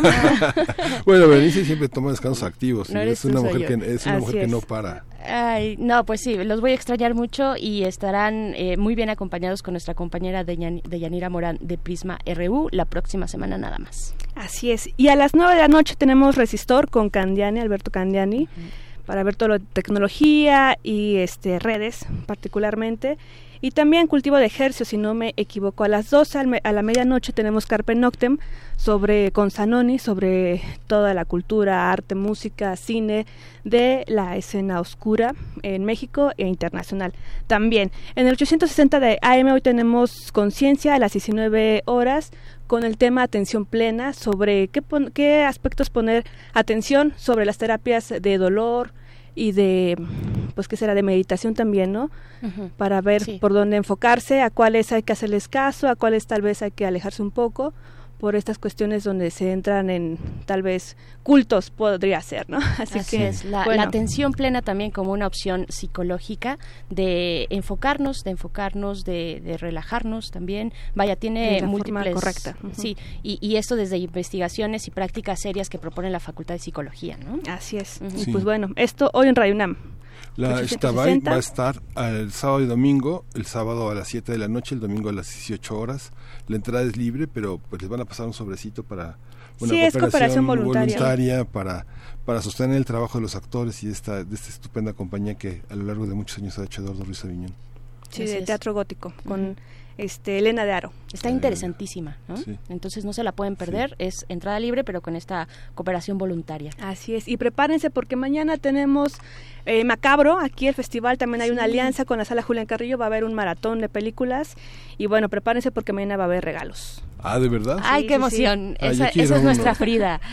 Oye, Bien, muchas sí. gracias por venir a esta, por, por cruzar el cristal eh, y venir a los micrófonos a darnos tan buenas noticias. Macabro el día de mañana va a estar buenísimo, no se lo pueden perder aquí en Primer Movimiento. Es con lo que vamos a iniciar nuestra conversación y muchas gracias Frida Saldívar. A ustedes. A ti y a todo el Buen equipo de producción. Muchas gracias. Nos estamos despidiendo ya, son las 9 con 58, casi 59 minutos. Estamos yéndonos con esta Con canción que es la, yo les voy a decir, es de Aurelio Larú Bella.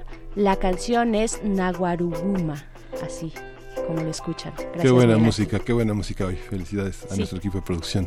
Esto fue Primer Movimiento. El mundo es de la universidad.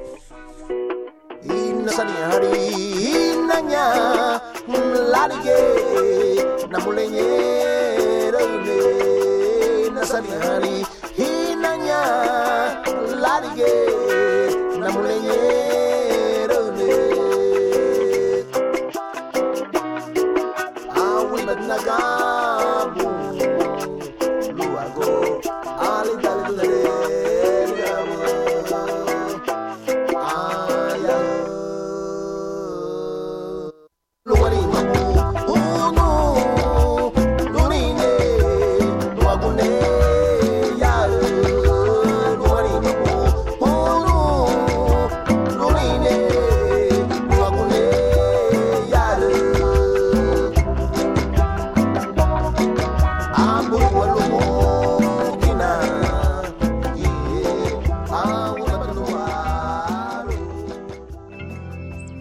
Radio UNAM presentó Primer Movimiento. El mundo desde la universidad.